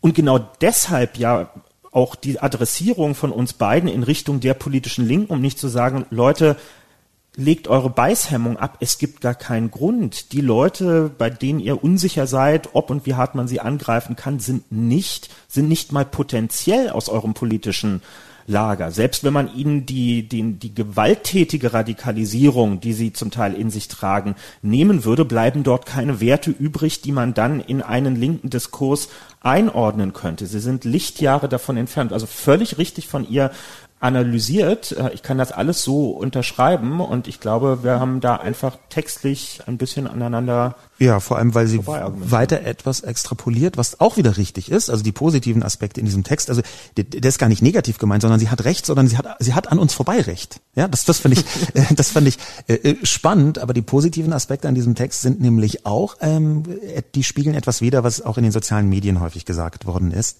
nämlich dass einer der Unterschiede ist, dass der Staat, speziell auch von konservativer Seite, aber auch insgesamt regierungsseitig, was die Behörden zum Beispiel angeht, lange blind war oder zumindest halb blind gegenüber rechtsextremen Bedrohungen. Auch das ist übrigens etwas, was wir beide häufig adressiert haben, was aber natürlich man in unsere Texte mit hätte einbauen können, weil es einen Unterschied macht, ob eine Staatsgewalt, wie wir jetzt merken, was Polizei angeht, was Bundeswehr angeht, doch eine gewisse Gefährdung hat, unterwandert werden zu können, weil es offenbar überraschend viele Leute gibt, die da eine rechte, rechtsextreme Affinität mitbringen.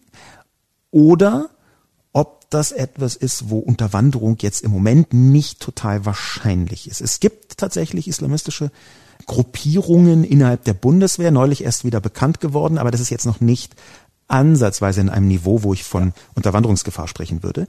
Das ist ein Unterschied und das kann man akzeptieren. Das hätten wir vielleicht einbauen können. Ich bin mir aber nicht ganz sicher, ob man diese Kritik nicht eigentlich ad infinitum treiben könnte. Also dass man natürlich immer noch etwas findet, was man hätte einbauen können. In diesem Fall hätte ich aber sagen können, doch hätten wir schon tun können, weil ein, ein zentraler Punkt in der Erklärung, warum viele Linke gegen rechts lauter und empörter sind, ist eben nicht nur die deutsche Geschichte, sondern auch genau dieser Teil des sagen wir mal so, die Zahl der, Link, der aufgeflogenen linksextremen äh, Chatgruppen bei der Polizei, die beträgt meines Wissens in den letzten fünf Jahren null. Ich weiß nicht, ob du darüber Sachkunde hast. Ich, ich weiß von doppelt so viel Fällen. Von ja. doppelt so viel Fällen. Ja. Also Moment, zweimal null mal. Okay.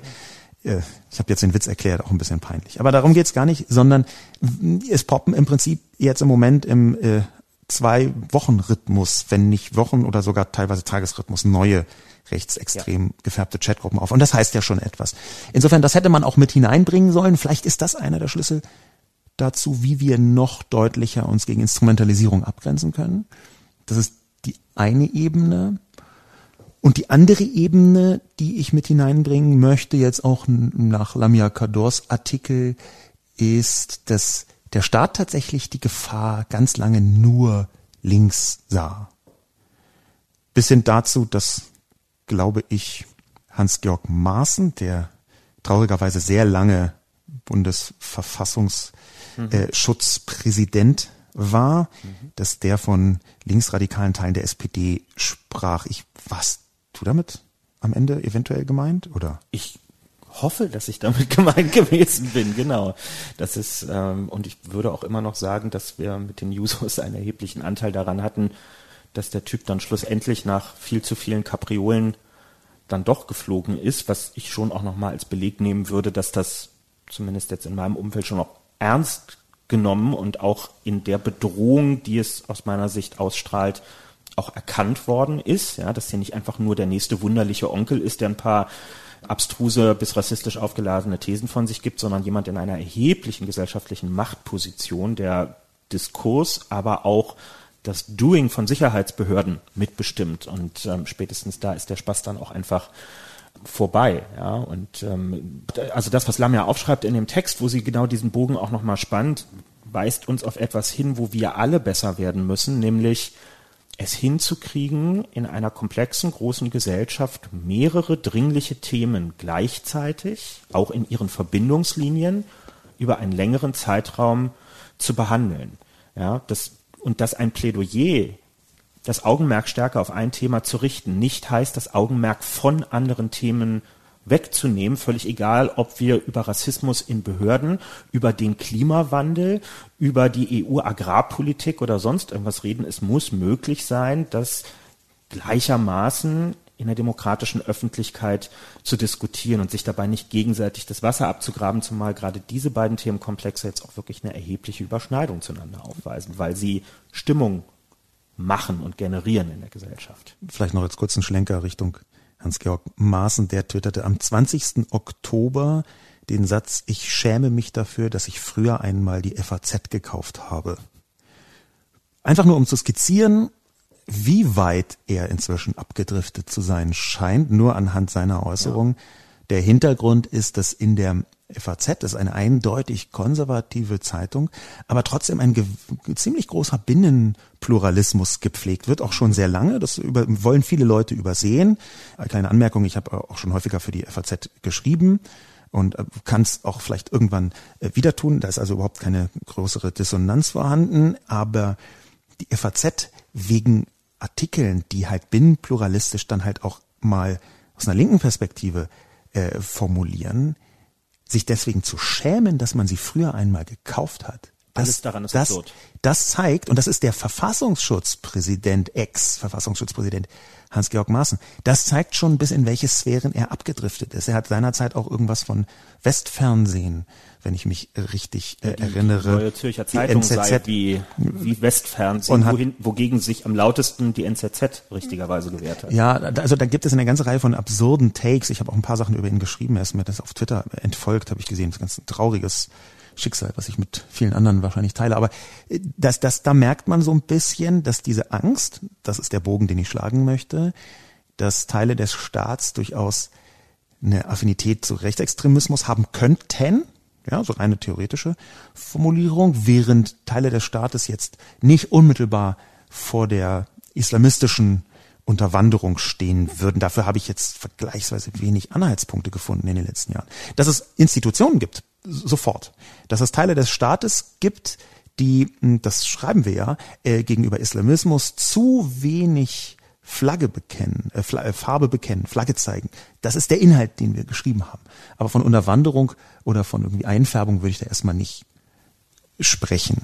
Aber das Spannungsverhältnis Maßen FAZ jetzt in diesem konkreten Fall weist, glaube ich, auch nochmal auf einen Umstand, den ich auch in einigen Kommentierungen unserer Artikel gesehen habe, nämlich die explizit geäußerte Sorge, und die geht jetzt, in diesem Fall ginge die jetzt mehr an die FAZ als in Richtung Maßen, dass das demokratisch-bürgerliche Lager, wo ich jetzt mal ganz klassisch die Mehrheits-FAZ einordnen würde. Die vernünftigen Konservativen, die brauchbaren Liberalen, ähm, so das das Rückgrat dessen, was irgendwie den, den Konservatismus in Deutschland jetzt über viele Jahrzehnte gebildet hat, dass die solche Debatten, wie wir sie hier gerade besprechen, in so einer boulevardesk aufgeladenen Popcorn-Mentalität dazu nutzen, zu sagen, guck mal, die Linken zerfleischen sich miteinander, ja, und dann immer noch mal schön draufdrücken und sagen, wir haben es ja immer gesagt, das ist da ein blinder Fleck und die müssen da mehr machen, anstatt die Gelegenheit zu nutzen und zu sagen, okay, lass uns versuchen zu gucken, was davon sich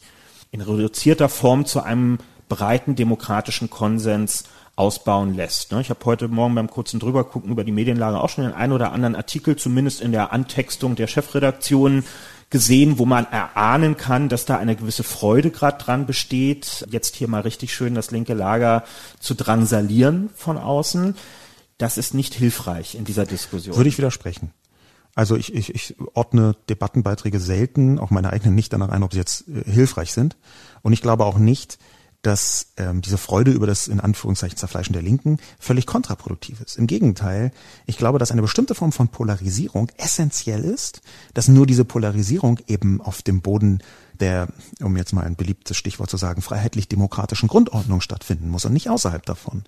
Und da bin ich über jeden FAZ oder welche konservative Zeitung auch immer, konservative Chefredakteurin auch immer, bin ich über jede froh, die Leuten wie uns sagt, die, ah, jetzt zerfleischen sie sich endlich, weil die aus meiner Sicht dann ein Gegengewicht innerhalb der liberalen Demokratie darstellen, ein, und zwar völlig eindeutig und auch völlig unbestreitbar innerhalb der liberalen Demokratie darstellen und eine Polarisierung herstellen für die Leute, die Menschen wie uns, wie dich oder mich, halt so scheiße finden, dass sie immer auf der Gegenteilseite sein wollen. Und das ist völlig legitim aus meiner Sicht.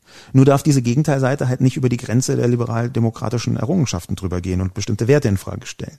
Insofern finde ich eigentlich eher gut, dass meinetwegen im, sagen wir mal, Bayern-Kurier, keine Ahnung, ob es den noch gibt, steht. Äh, mit großer Freude haben wir gesehen, wie äh, Kühnert und Lobo endlich mal den Linken äh, hier was draufgegeben haben und jetzt zerfleischen sich. Hurra! Finde ich nicht schlecht. Weil es gibt sehr viele Leute, die genau sowas brauchen und sehen. Ich glaube, Spaltung ist nicht so schlimm, wie immer behauptet wird. Spaltung ist bis zu einem bestimmten Punkt sogar notwendig, aus meiner Sicht, weil es polare politische Haltungen in einer Demokratie braucht. Ja, verstehe ich debattentheoretisch. Ich glaube nur, dass innerhalb des noch satisfaktionsfähigen konservativen Spektrums einige mit dabei sind, die der politischen Linken in ihrer Mehrheit, und zwar sowohl im Hier und Jetzt als auch im, in ihrem Potenzial, schon fast absprechen würden, überhaupt ihre ureigenen linken Standpunkte zu behalten, ohne gleichzeitig eine klare Abgrenzung gegen islamistische Tendenzen beispielsweise leisten zu können, weil da eine solche, eine solche wirre Konstruktion der, der Untrennbarkeit von diesen Ideologien ähm, und, und dem, was unsere politischen Grundüberzeugungen sind, bestehen, dass wir zwar da jetzt Applaus kriegen von denen, aber auch ein, zwei Mal gelesen, eigentlich eher so mit dem Hinweis, ja, so hat's bei mir damals auch angefangen. Das waren so meine ersten Gedanken zu dem Thema. Dann habe ich mich weiter damit beschäftigt und, und gemerkt, dass man gar nicht links sein kann in dieser Gesellschaft, wenn man irgendwie für Menschenrechte und Aufklärung ist und dann abdriften muss. Ich kann das jetzt nicht quantifizieren, so, da, dafür liegen mir keine, keine Daten vor, aber das ist, es gibt dort auch sehr unversöhnliche Töne in dieser Debatte, die zwar die Botschaft gerne hören, aber dahinter kein aufklärerisches Potenzial vermuten. Ich möchte noch zwei Reaktionen ähm, wieder von Twitter mit hineinbringen. Eine konkret auf mein Take bezogen, auf meinen Artikel bezogen, wo jemand mir etwas unterstellt hat, was zumindest in der Intensität so ich nicht stehen lassen kann. Eine Person namens Dr. Wu, Doc unterstrich Wu twittert. Zitat. Gigantische, fast 20.000 Mann starke türkische rechtsextreme Bewegungen entstehen, von der überraschend viele sonst lautstarke Linke nicht einmal gehört werden. Zitat Ende.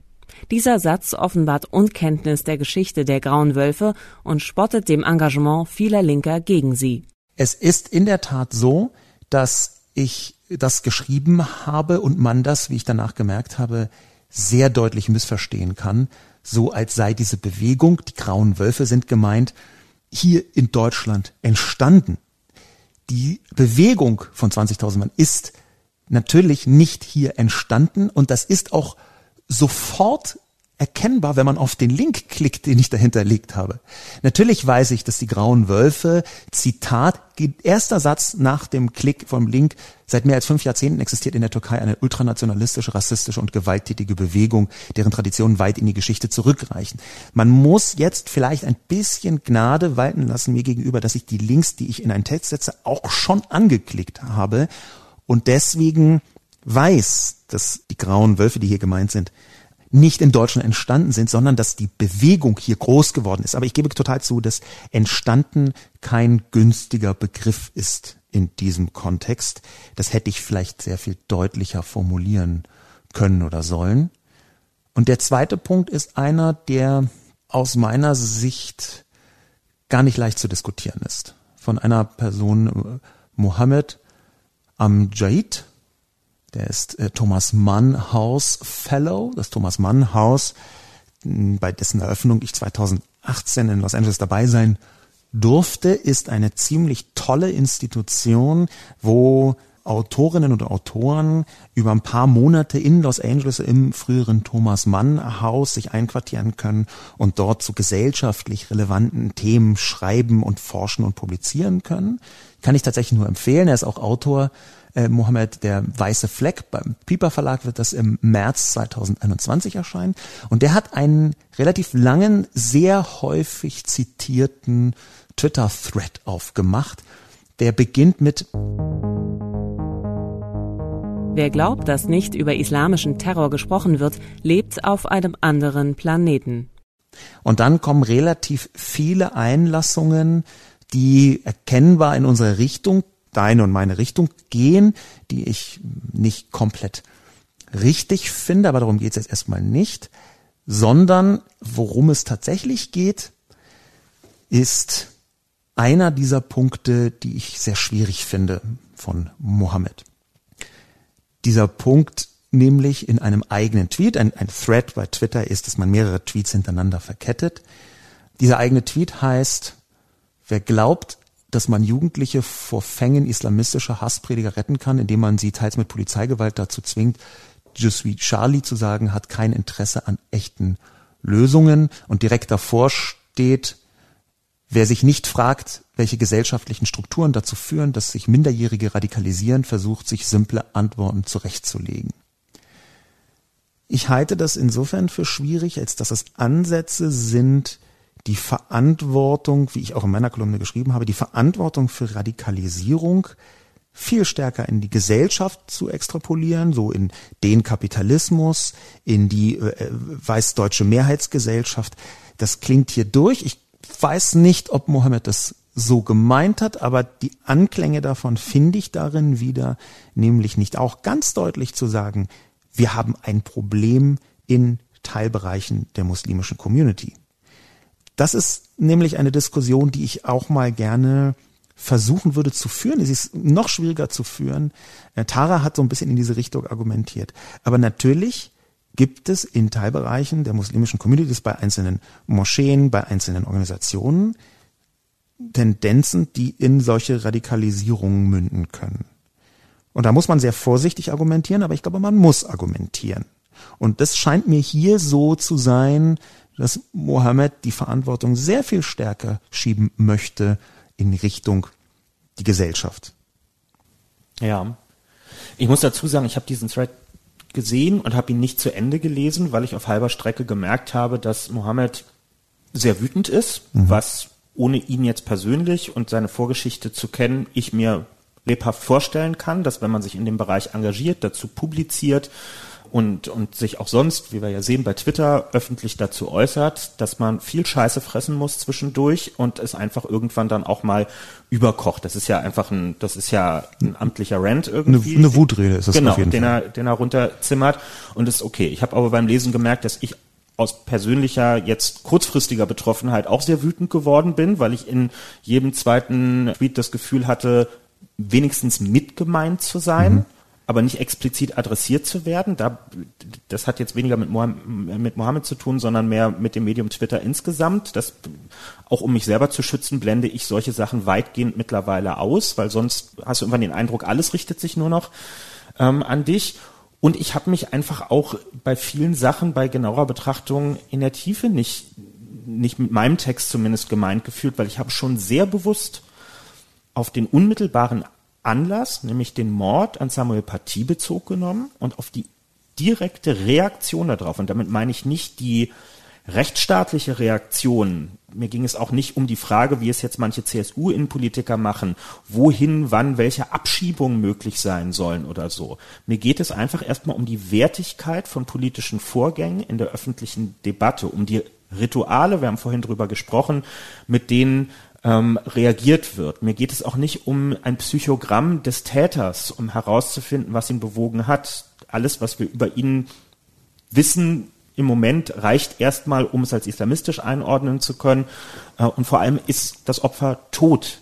So, das ist erstmal das, worum es mir ging. Ich bin kein Islamexperte. Ich würde das auch nie von mir behaupten. Ich habe damit unter zu Positionen und werde mich jetzt sicherlich auch in Folge dieser Debatte, die wir damit losgetreten haben, nochmal viel tiefergehend damit beschäftigen. Es haben sich auch viele gemeldet, die in Austausch treten wollen und so, aber ich bin mir unsicher, was ich damit jetzt anfange. Also ich sage das jetzt ein bisschen hilflos, das ist mir klar, aber ich, ich weiß nicht, was ich damit jetzt tun soll. Vielleicht ist es aber auch gar nicht dazu da, damit was zu tun, sonst hätte er vielleicht auch die Kommentarfunktion angestellt, was ich ihm jetzt gar nicht übel nehme, dass es nicht gemacht hat, aber vielleicht ja. geht es um Debattenausgewogenheit, auch die sonst nicht wahrgenommen Also ich, ich kann das auch nicht zu 100 Prozent einschätzen. Ich sehe da eben eine Wutrede drin, aber ich sehe eben auch Anteile davon, äh, von dem, was ich meinte, dass man eine Verantwortung versucht in Richtung einer äh, weißkapitalistischen, europäischen, amerikanischen Gesellschaft in Ausschließlichkeit zu schieben. Ich, ich kann, wie gesagt, nicht sagen, ob Mohammed äh, zeigen nicht nur eine Wut, sondern die zeigen eben auch, dass er fed up ist von der Debatte. Ne? Das ist halt auch ein bisschen eine Schwierigkeit, dass ganz viele von diesen Dingen, die wir adressiert haben, rechtsgefärbt über Jahrzehnte ja. diskutiert worden sind, dass man also quasi schon so wunde Stellen in der Debattenhaut hat, Wunderstellen in der Debattenhaut, wo jedes noch so zarte Argument auf einmal einen Schmerz verursacht, einfach weil schon hundertmal vorher genau dahin gestochen worden ist und wieder und wieder und wieder. Das lese ich so ein bisschen raus. Und dann natürlich, und das ist jetzt explizit, hat nichts mit Mohammed zu tun, sondern mit vielen Sachen, die ich vor allem in französischen sozialen Medien beobachtet habe. Und natürlich gibt es einen Teil von Menschen mit muslimisch klingenden Namen, die sehr eindeutig wie Rechtsextreme nach Anschlägen auf Flüchtlinge äh, Zustimmung geäußert haben. Die würde ich auch nicht ausblenden wollen. Da würde ich nicht so tun sollen, als gäbe es die nicht. Mhm. Es gibt, wann immer sich irgendwo ein rechtsextremer Anschlag ereignet und ähm, äh, Geflüchtete ähm, zu Tode kommen, wo rassistische Anschläge stattfinden, gibt es eine Vielzahl von deutschen Menschen, die sich freuen oder die sagen, na ja, das ist halt so. Es gibt leider, und das habe ich selber nachverfolgen können. Die werden dann immer fleißig gelöscht, aber ich habe selber nachverfolgen können auf Facebook, teilweise in Echtzeit. Vor allem habe ich recherchiert, aber auch unter teilweise unter Tweets. Da gibt es Menschen mit muslimischen Namen oder muslimisch gelesenen Namen präziser, die sehr eindeutig Freude geäußert haben darüber, dass jetzt jemand enthauptet worden ist, weil er den Propheten entweiht hat. Und ich glaube, dass man da eben auch nach Verantwortung von muslimischer Zivilgesellschaft fragen kann. Ich weiß, dass das ein Thema ist, was nicht leicht diskutierbar ist. Aber ich weiß auch, dass die so überwiegende Mehrheit der muslimisch geprägten und migrantisch geprägten Menschen einfach eindeutig in, in Westeuropa auf dem, auf dem Boden des Grundgesetzes, hätte ich jetzt beinahe gesagt, ein bisschen sehr deutsch, aber auf dem freiheitlich-demokratischen Grundordnung äh, EU-seitig stehen, dass ich glaube, dass das einer der wichtigsten Punkte ist, so liberale Muslime ja. mit Einzuggemeinden. Auch wieder ein Punkt übrigens, den wir vielleicht noch stärker verinnerlichen müssen, dass liberale Muslime auf unserer Seite sind, deswegen mit nicht nur mit gemeint sind, sondern mit adressiert werden müssen explizit. Ja, absolut. Also das ist, ähm, wenn, wenn das jetzt der, der Auftakt für einen Teil einer Folgediskussion ähm, dazu ist, dann ist es, glaube ich, ein, dann kann es ein hochproduktiver sein. Denn ich würde unbedingt unterschreiben, dass es eine Verantwortung nicht für die Tat, aber für den Rahmen, in dem wir uns bewegen, nicht nur in einer Gesamtgesellschaft, sondern auch in ihren na, ich will nicht sagen Teilgesellschaften, aber in ihren, in ihren Gruppierungen und freien Assoziationen, die es in vielfältiger Hinsicht gibt, dass diese Verantwortung vorhanden ist. Und jetzt muss man natürlich im nächsten Schritt darüber sprechen, welche Mittel stehen den einzelnen Communities in unseren Gesellschaften westlicher Prägung eigentlich zur Verfügung, um wirkmächtig zu werden. Und dann muss man darüber reden, wie Musliminnen und Muslime in dieser Gesellschaft in öffentlich-rechtlichen und privaten Medien eigentlich vorhanden sind. Laden wir sie nur in Talkshows ein, um dort Selbstverteidigungsreden nach Anschlägen beispielsweise zu halten? Oder gibt man ihnen auch die Möglichkeit, ihre Zusammenhänge zu erklären, auch mal in einem positiven Licht ähm, dastehen zu lassen? Wo sind sie in hohen repräsentativen Ämtern des Staates, der Wirtschaft, des sozialen Lebens in der Gesellschaft? Also wer von ihnen kann überhaupt diese Funktion übernehmen, so etwas einzuordnen, Botschaften auch zu richten? Wie sieht es um ähm, den, die Möglichkeit des Bildungsaufstieges auf? Wer hat überhaupt die Möglichkeit über das, worauf wir in Deutschland so scharf sind, Zertifikate, die man erwirbt, die Satisfaktionsfähigkeit zu erreichen, mit der man sich dann in den Augen einiger zu sowas elaboriert äußern darf am Ende? Das sind dann die notwendigen Folgefragen, die man stellen muss, wenn man wissen will, wie kann eine Community überhaupt Verantwortung für Vor- und Nachsorge rund um solche ähm, Attentate oder was auch immer wir besprechen, übernehmen. Also total richtiger und notwendiger Punkt, wo ich prognostizieren würde, da verlieren wir den rechten Rand dann auch sofort wieder, weil darin sind diese Leute gar nicht interessiert, das zu diskutieren. Da kommen wir nämlich weg von dem, was sie so gerne zeigen wollen, nämlich muslimisch gelesene Menschen als Tod- und Übelbringer in der Gesellschaft.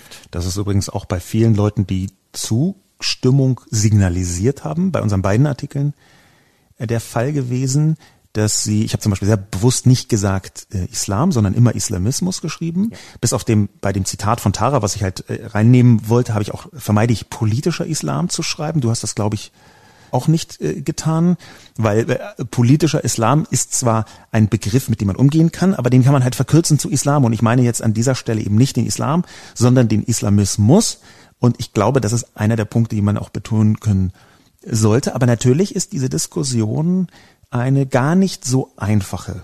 Denn das ist ein Kommentar, den ich mit hineinnehmen möchte, der unter unser beider Text schreit, äh, steht bei Spiegel im Forum, ist tatsächlich in beiden Texten äh, drunter gepostet worden. Er stammt von Dienst.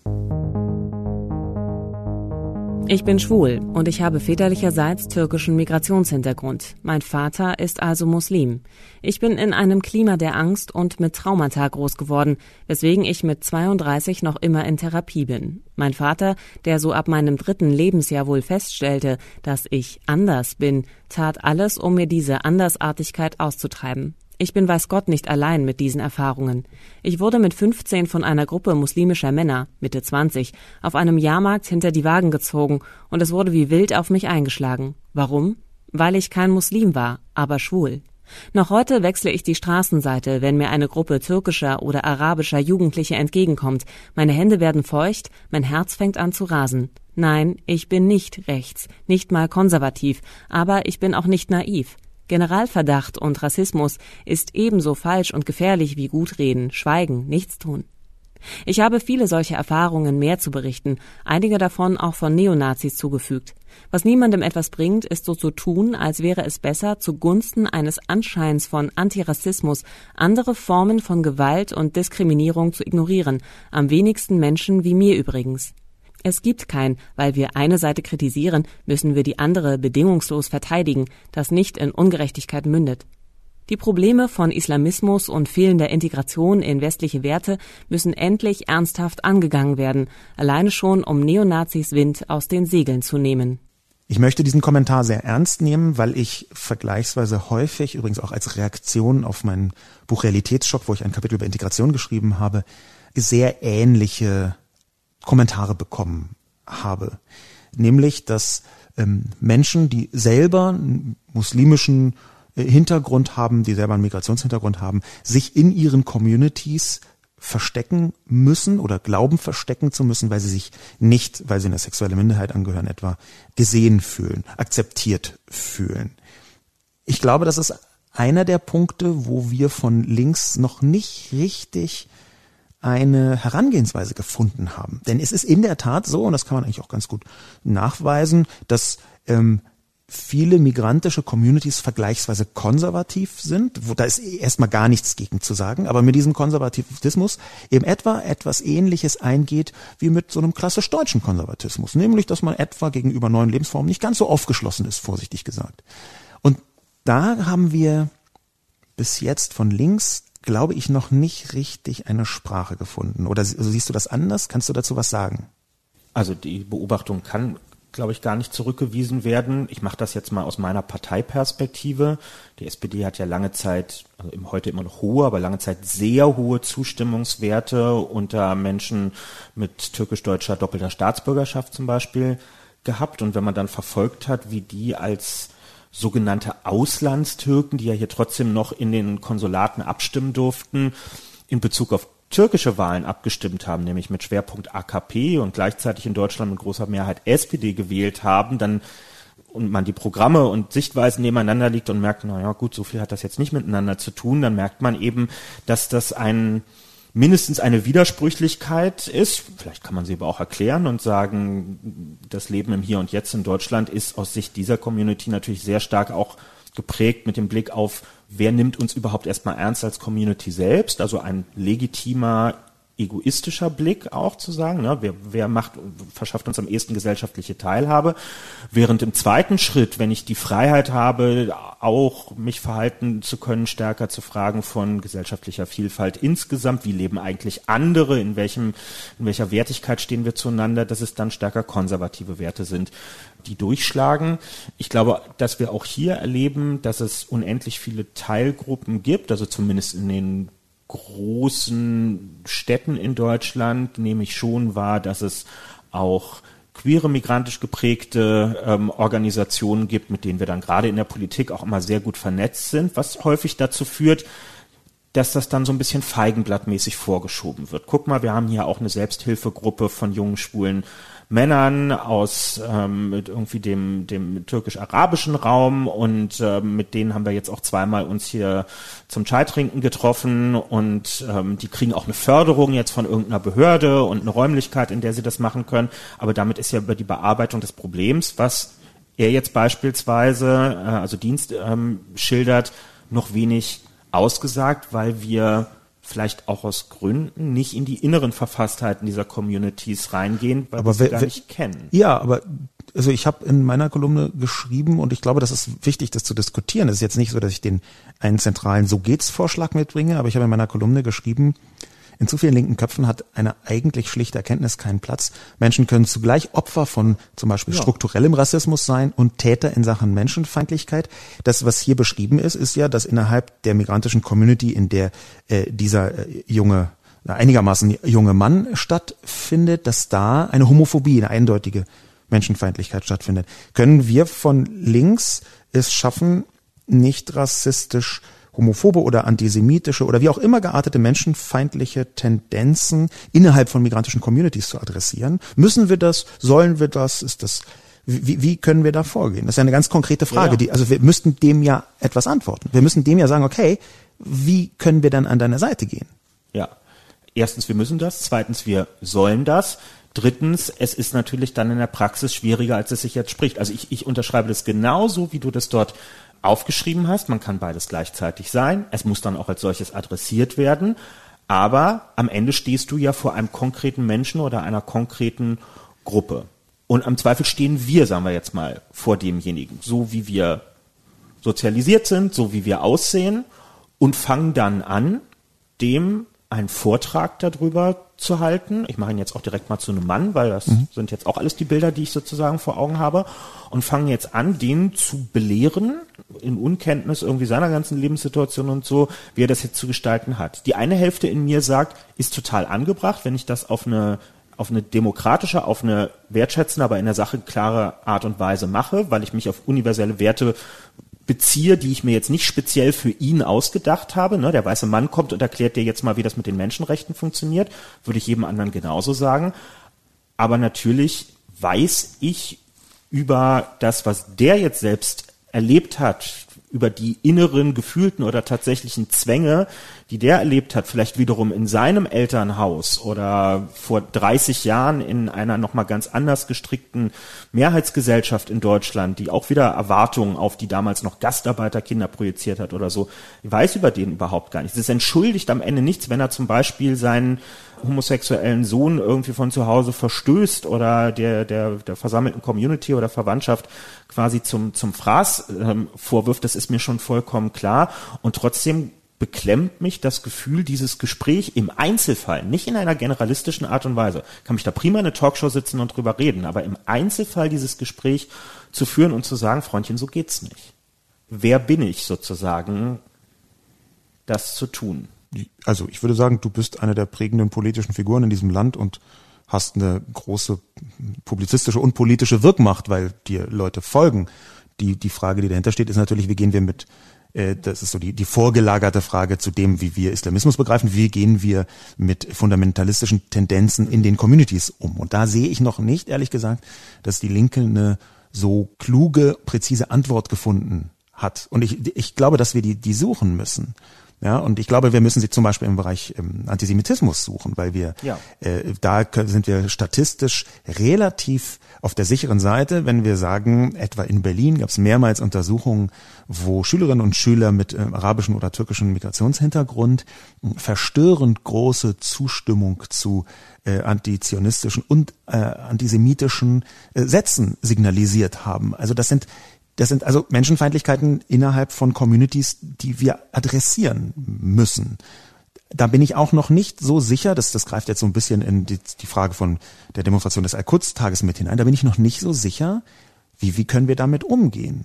Denn am Ende ist es schon ein Eingriff in diese Communities. Das wäre schon, dass man politisch, also das ist jetzt so deine Ebene, sagen müsste, nein, Wir finden es falsch, dass die türkische Religionsbehörde, die ja sehr eindeutig unter Einfluss von Erdogan steht, dass die die Imame in Deutschland entsendet und bezahlt und schult und so weiter und so fort und damit einen, einen Ton setzt und zwar einen wichtiger werdenden Ton. Ne? Ich meine, wir haben in bestimmten Bereichen der türkischen Communities die Menschen, die in Deutschland wählen dürfen, weil sie etwa zwei Staatsbürgerschaften haben, haben wir Zustimmungswerte von 60 Prozent, mhm. was die AKP angeht. Und die AKP driftet gerade in einer Weise in ein islamistisches Lager, aber also völlig äh, antidemokratisch würde ich schon länger sehen, aber auch islamistische Tendenzen verstärken sich da eindeutig. Mhm. Jetzt im äh, Armenien-Konflikt gibt es, äh, gibt es noch viel mehr Probleme. Das möchte ich jetzt vermeiden, das fast auch noch aufzumachen. Aber das sind schon Dinge, die ich glaube nicht so einfach ignoriert werden können, gerade von uns, von dir und von mir. Ja, das, das ist so. Ich würde andere Ansatzpunkte wählen. Also wir haben zum Beispiel bei den Users für uns den Ansatzpunkt gefunden, zu sagen, wir gehen, egal um welches Thema es geht, nicht in Bündnisstrukturen mit Organisationen rein, die BDS, also die organisierten Boykottversuche gegen den israelischen Staat, die das unterstützen, weil das einfach auch gerade in diesem Land was mit historischer Verantwortung zu tun hat, dass Spielarten einer kauft nicht beim Judenkampagne so nie wieder stattfinden. Und dann ist es auch egal, ob wir uns in einem Bündnis äh, für die Einhaltung des 1,5 Grad Ziels oder so treffen. Das kann keine Grundlage für eine irgendwie geartete Form der politischen Zusammenarbeit sein. Wenn man das ernst meint und wirklich recherchiert, hat man einen guten Teil des Feldes schon sortiert, ja. ehrlich gesagt, ja. ähm, an, an dem man sich dort orientieren kann. Und vergleichbare Mechanismen würde ich mir wünschen, sprich nicht einzelfallbezogen immer zu gucken, mit wem habe ich es hier gerade zu tun, mhm. sondern generalisierte Standards anzulegen, die ich unabhängig davon, ob letzte Woche irgendwo ein Attentat war und was bei Sandra Maischberger letzte Woche in der Sendung besprochen wurde, immer anlegen kann, um mich nicht dem Vorwurf aussetzen zu müssen und auch selber nicht in schwierige Fahrwasser zu kommen, Themenkonjunkturlagen getrieben mhm. zu entscheiden, mit wem ich rede, was ich mache, was gerade wichtig ist, sondern um umstößliche Orientierungspunkte zu haben. Ich zum Beispiel würde, aber das ist jetzt meine sehr persönliche Sichtweise, als ein stark laizistisch denkender und geprägter Mensch, würde auch immer versuchen, Vertreter von Glaubensgemeinschaften auf neutralem Terrain zu treffen. Ja, das nicht in der Parteizentrale, aber ich gehe auch tatsächlich ungern für, also wenn ich irgendwo hingehe, ist es ein politisches Gespräch, denn in dieser Funktion bin ich eingeladen und dann muss es eine, eine entsprechende Umgebung dafür geben und das ist für mich kein Gebetsraum, es ist weder eine Moschee noch ein Kirchengebäude oder so, sondern es ist dann ein neutraler Raum, auf den man sich geeinigt hat, in dem das stattfindet. Auch sowas gehört dann zum Umgang mit dazu, eine, eine, eine klare Trennung von von politischer und religiöser Sphäre auf der Grundlage dessen, wie wir das hier in der Verfassung auch verankert haben. Als so ein bisschen letzten Kommentar möchte ich einen, der sowohl bei dir wie auch bei mir eine Rolle gespielt hat, möchte ich herausheben, weil ich den für schwierig halte, sage ich gleich vorweg. Es ist ein Kommentar von einer Person J.K. Man kann nichts entweihen, was es in der Realität nicht gibt. Diese Gottfuzis gehen mir so unglaublich auf die Nerven, von jeder Religion. Wir leben im 21. Jahrhundert und immer noch wird dieser Quatsch als legitim bezeichnet und sogar mit Steuergeldern unterstützt. Unfassbar. Diesen Kommentar finde ich als äh, nichtgläubige Person äh, hochschwierig, unter anderem und hauptsächlich wegen der deutschen Geschichte, wenn man da mal nachliest, dann kann man äh, die Feindlichkeit gegenüber einer herausgehobenen Religion vielleicht etwas prominenter in seinem Kopf haben und einen solchen Kommentar eben nicht schreiben. Weil ich natürlich, du hast eben laizistisch gesagt, die Religionskritik als altes linkes Feld für sinnvoll halte, und zwar überall da, wo Religion und Macht miteinander zusammenhängen und gleichzeitig Religionsfeindlichkeit eine Vorstufe des Antisemitismus sein kann, wo wir äh, unfassbar aufpassen müssen. Ne? Auch, auch vielleicht einfach äh, nur schon der, der Größenordnung wegen weltweit. Ne? Das ist aber nicht so richtig äh, deutlich, aber wir haben ähm, sowohl von Christen wie auch Muslimen Milliardenstärke auf der Welt und wir haben 15 Millionen Juden. Also das ist diese Größenordnung der Unterscheidung, die vielen Leuten überhaupt nicht klar ist, die spielt für mich eine sehr zentrale Rolle auch in der Betrachtung von dem, wie man und was man und wo man mit Religionen umgehen kann, auch was die Vielschichtigkeit und die Ebenen angeht. Das also nur so nebenbei. Das ist mir so weit übers Ziel hinausgeschossen, dass ich fürchte, das ist ein Problem. Dass wir nämlich zu stark anfangen, in Religionsdebatten abzurutschen, wo es eigentlich um Fundamentalismusdebatten gehen muss. Ja, sehe ich auch so. Also das ist weder meine Wortwahl noch meine Sicht auf die Dinge. Hm. Nicht, weil ich es nicht grundsätzlich für nötig halten würde, nicht anlassbezogen auch mal über Religion zu diskutieren, zu philosophieren, das zu analysieren. Alles okay. Aber auch das war jetzt einfach nicht der Punkt. Auch, auch in diese Richtung muss man klar sagen, es ist, ob es in Dresden jetzt der Fall war oder bei Paris oder bei welchen Gelegenheiten auch immer, es sind Leute umgebracht worden und es geht darum, dass in einer rechtsstaatlich verfassten, auf grundlegenden Vorstellungen von Menschenrechten basierenden Gesellschaft das nicht geht. Egal wo, von wem, mit welchem vorgeschobenen oder tatsächlichen Hintergrund dabei. Und das muss ein Common Sense sein, den man in der Gesellschaft rausbildet. Zu diesem Common Sense gehört aus meiner Sicht nicht eine breite Einigkeit über den Wert, die Bedeutung und die Dimension von Religion in einer Gesellschaft herzustellen. Das ist notwendiger Gegenstand von Aushandlungsprozessen in einer Gesellschaft, hat aber mit unserem Topos erstmal überhaupt gar nichts zu tun und führt uns auch nur noch, noch weiter davon weg, einen breiten, belastbaren Konsens über grundlegende Spielregeln des menschlichen Umgangs in der Gesellschaft miteinander herzustellen. Das empfinde ich als ein sehr umfassendes und schönes Schlusswort. Und ich würde deswegen mich ganz doll bei dir bedanken, dass du dazu bereit warst, darüber zu diskutieren. Auch bedanken ähm, bei den vielen Leuten, die an der Debatte teilgenommen haben, in allen Formen und Farben außer den menschenfeindlichen. Und äh, ich glaube, dass dieses Debatten anstoßen ganz oft einfach nur so ein Talking Point ist, den man halt so sagt, dass das aber hier vielleicht tatsächlich passieren könnte, dass man das weiter prozessiert. Und mit Mann meine ich jetzt auch äh, uns beide, weil ich glaube, dass wir beide bei diesem Thema noch versuchen werden, die ein oder andere Betrachtung zu äußern. Ja, unbedingt. Also ich habe hab mich auch gefreut über die vielen, die sich gemeldet haben äh, und will das jetzt, also glaube, wir haben dieses Gespräch jetzt heute nicht gemacht, um quasi so nach ein paar Tagen das abzumoderieren und zu sagen, herzlichen Dank, nächste Woche kommt ein neues Thema, sondern ähm, ich werde jetzt einiges abarbeiten, was ich an Gesprächsangeboten auch bekommen habe, ja, um mich den eigenen blinden Flecken zu widmen. Und wenn daraus weiteres folgt, wozu dann gerne auch geschrieben und publiziert werden darf, dann wäre das nicht nur in meinem Sinne, sondern auch der erfreuliche Beleg dafür, dass schwierige politische Eisen tatsächlich in konstruktive Diskussionen geführt werden. Wir, wir hoffen. Mein Name ist Sascha Lobo. Vielen Dank fürs Zuhören und bis zum nächsten Mal. Tschüss.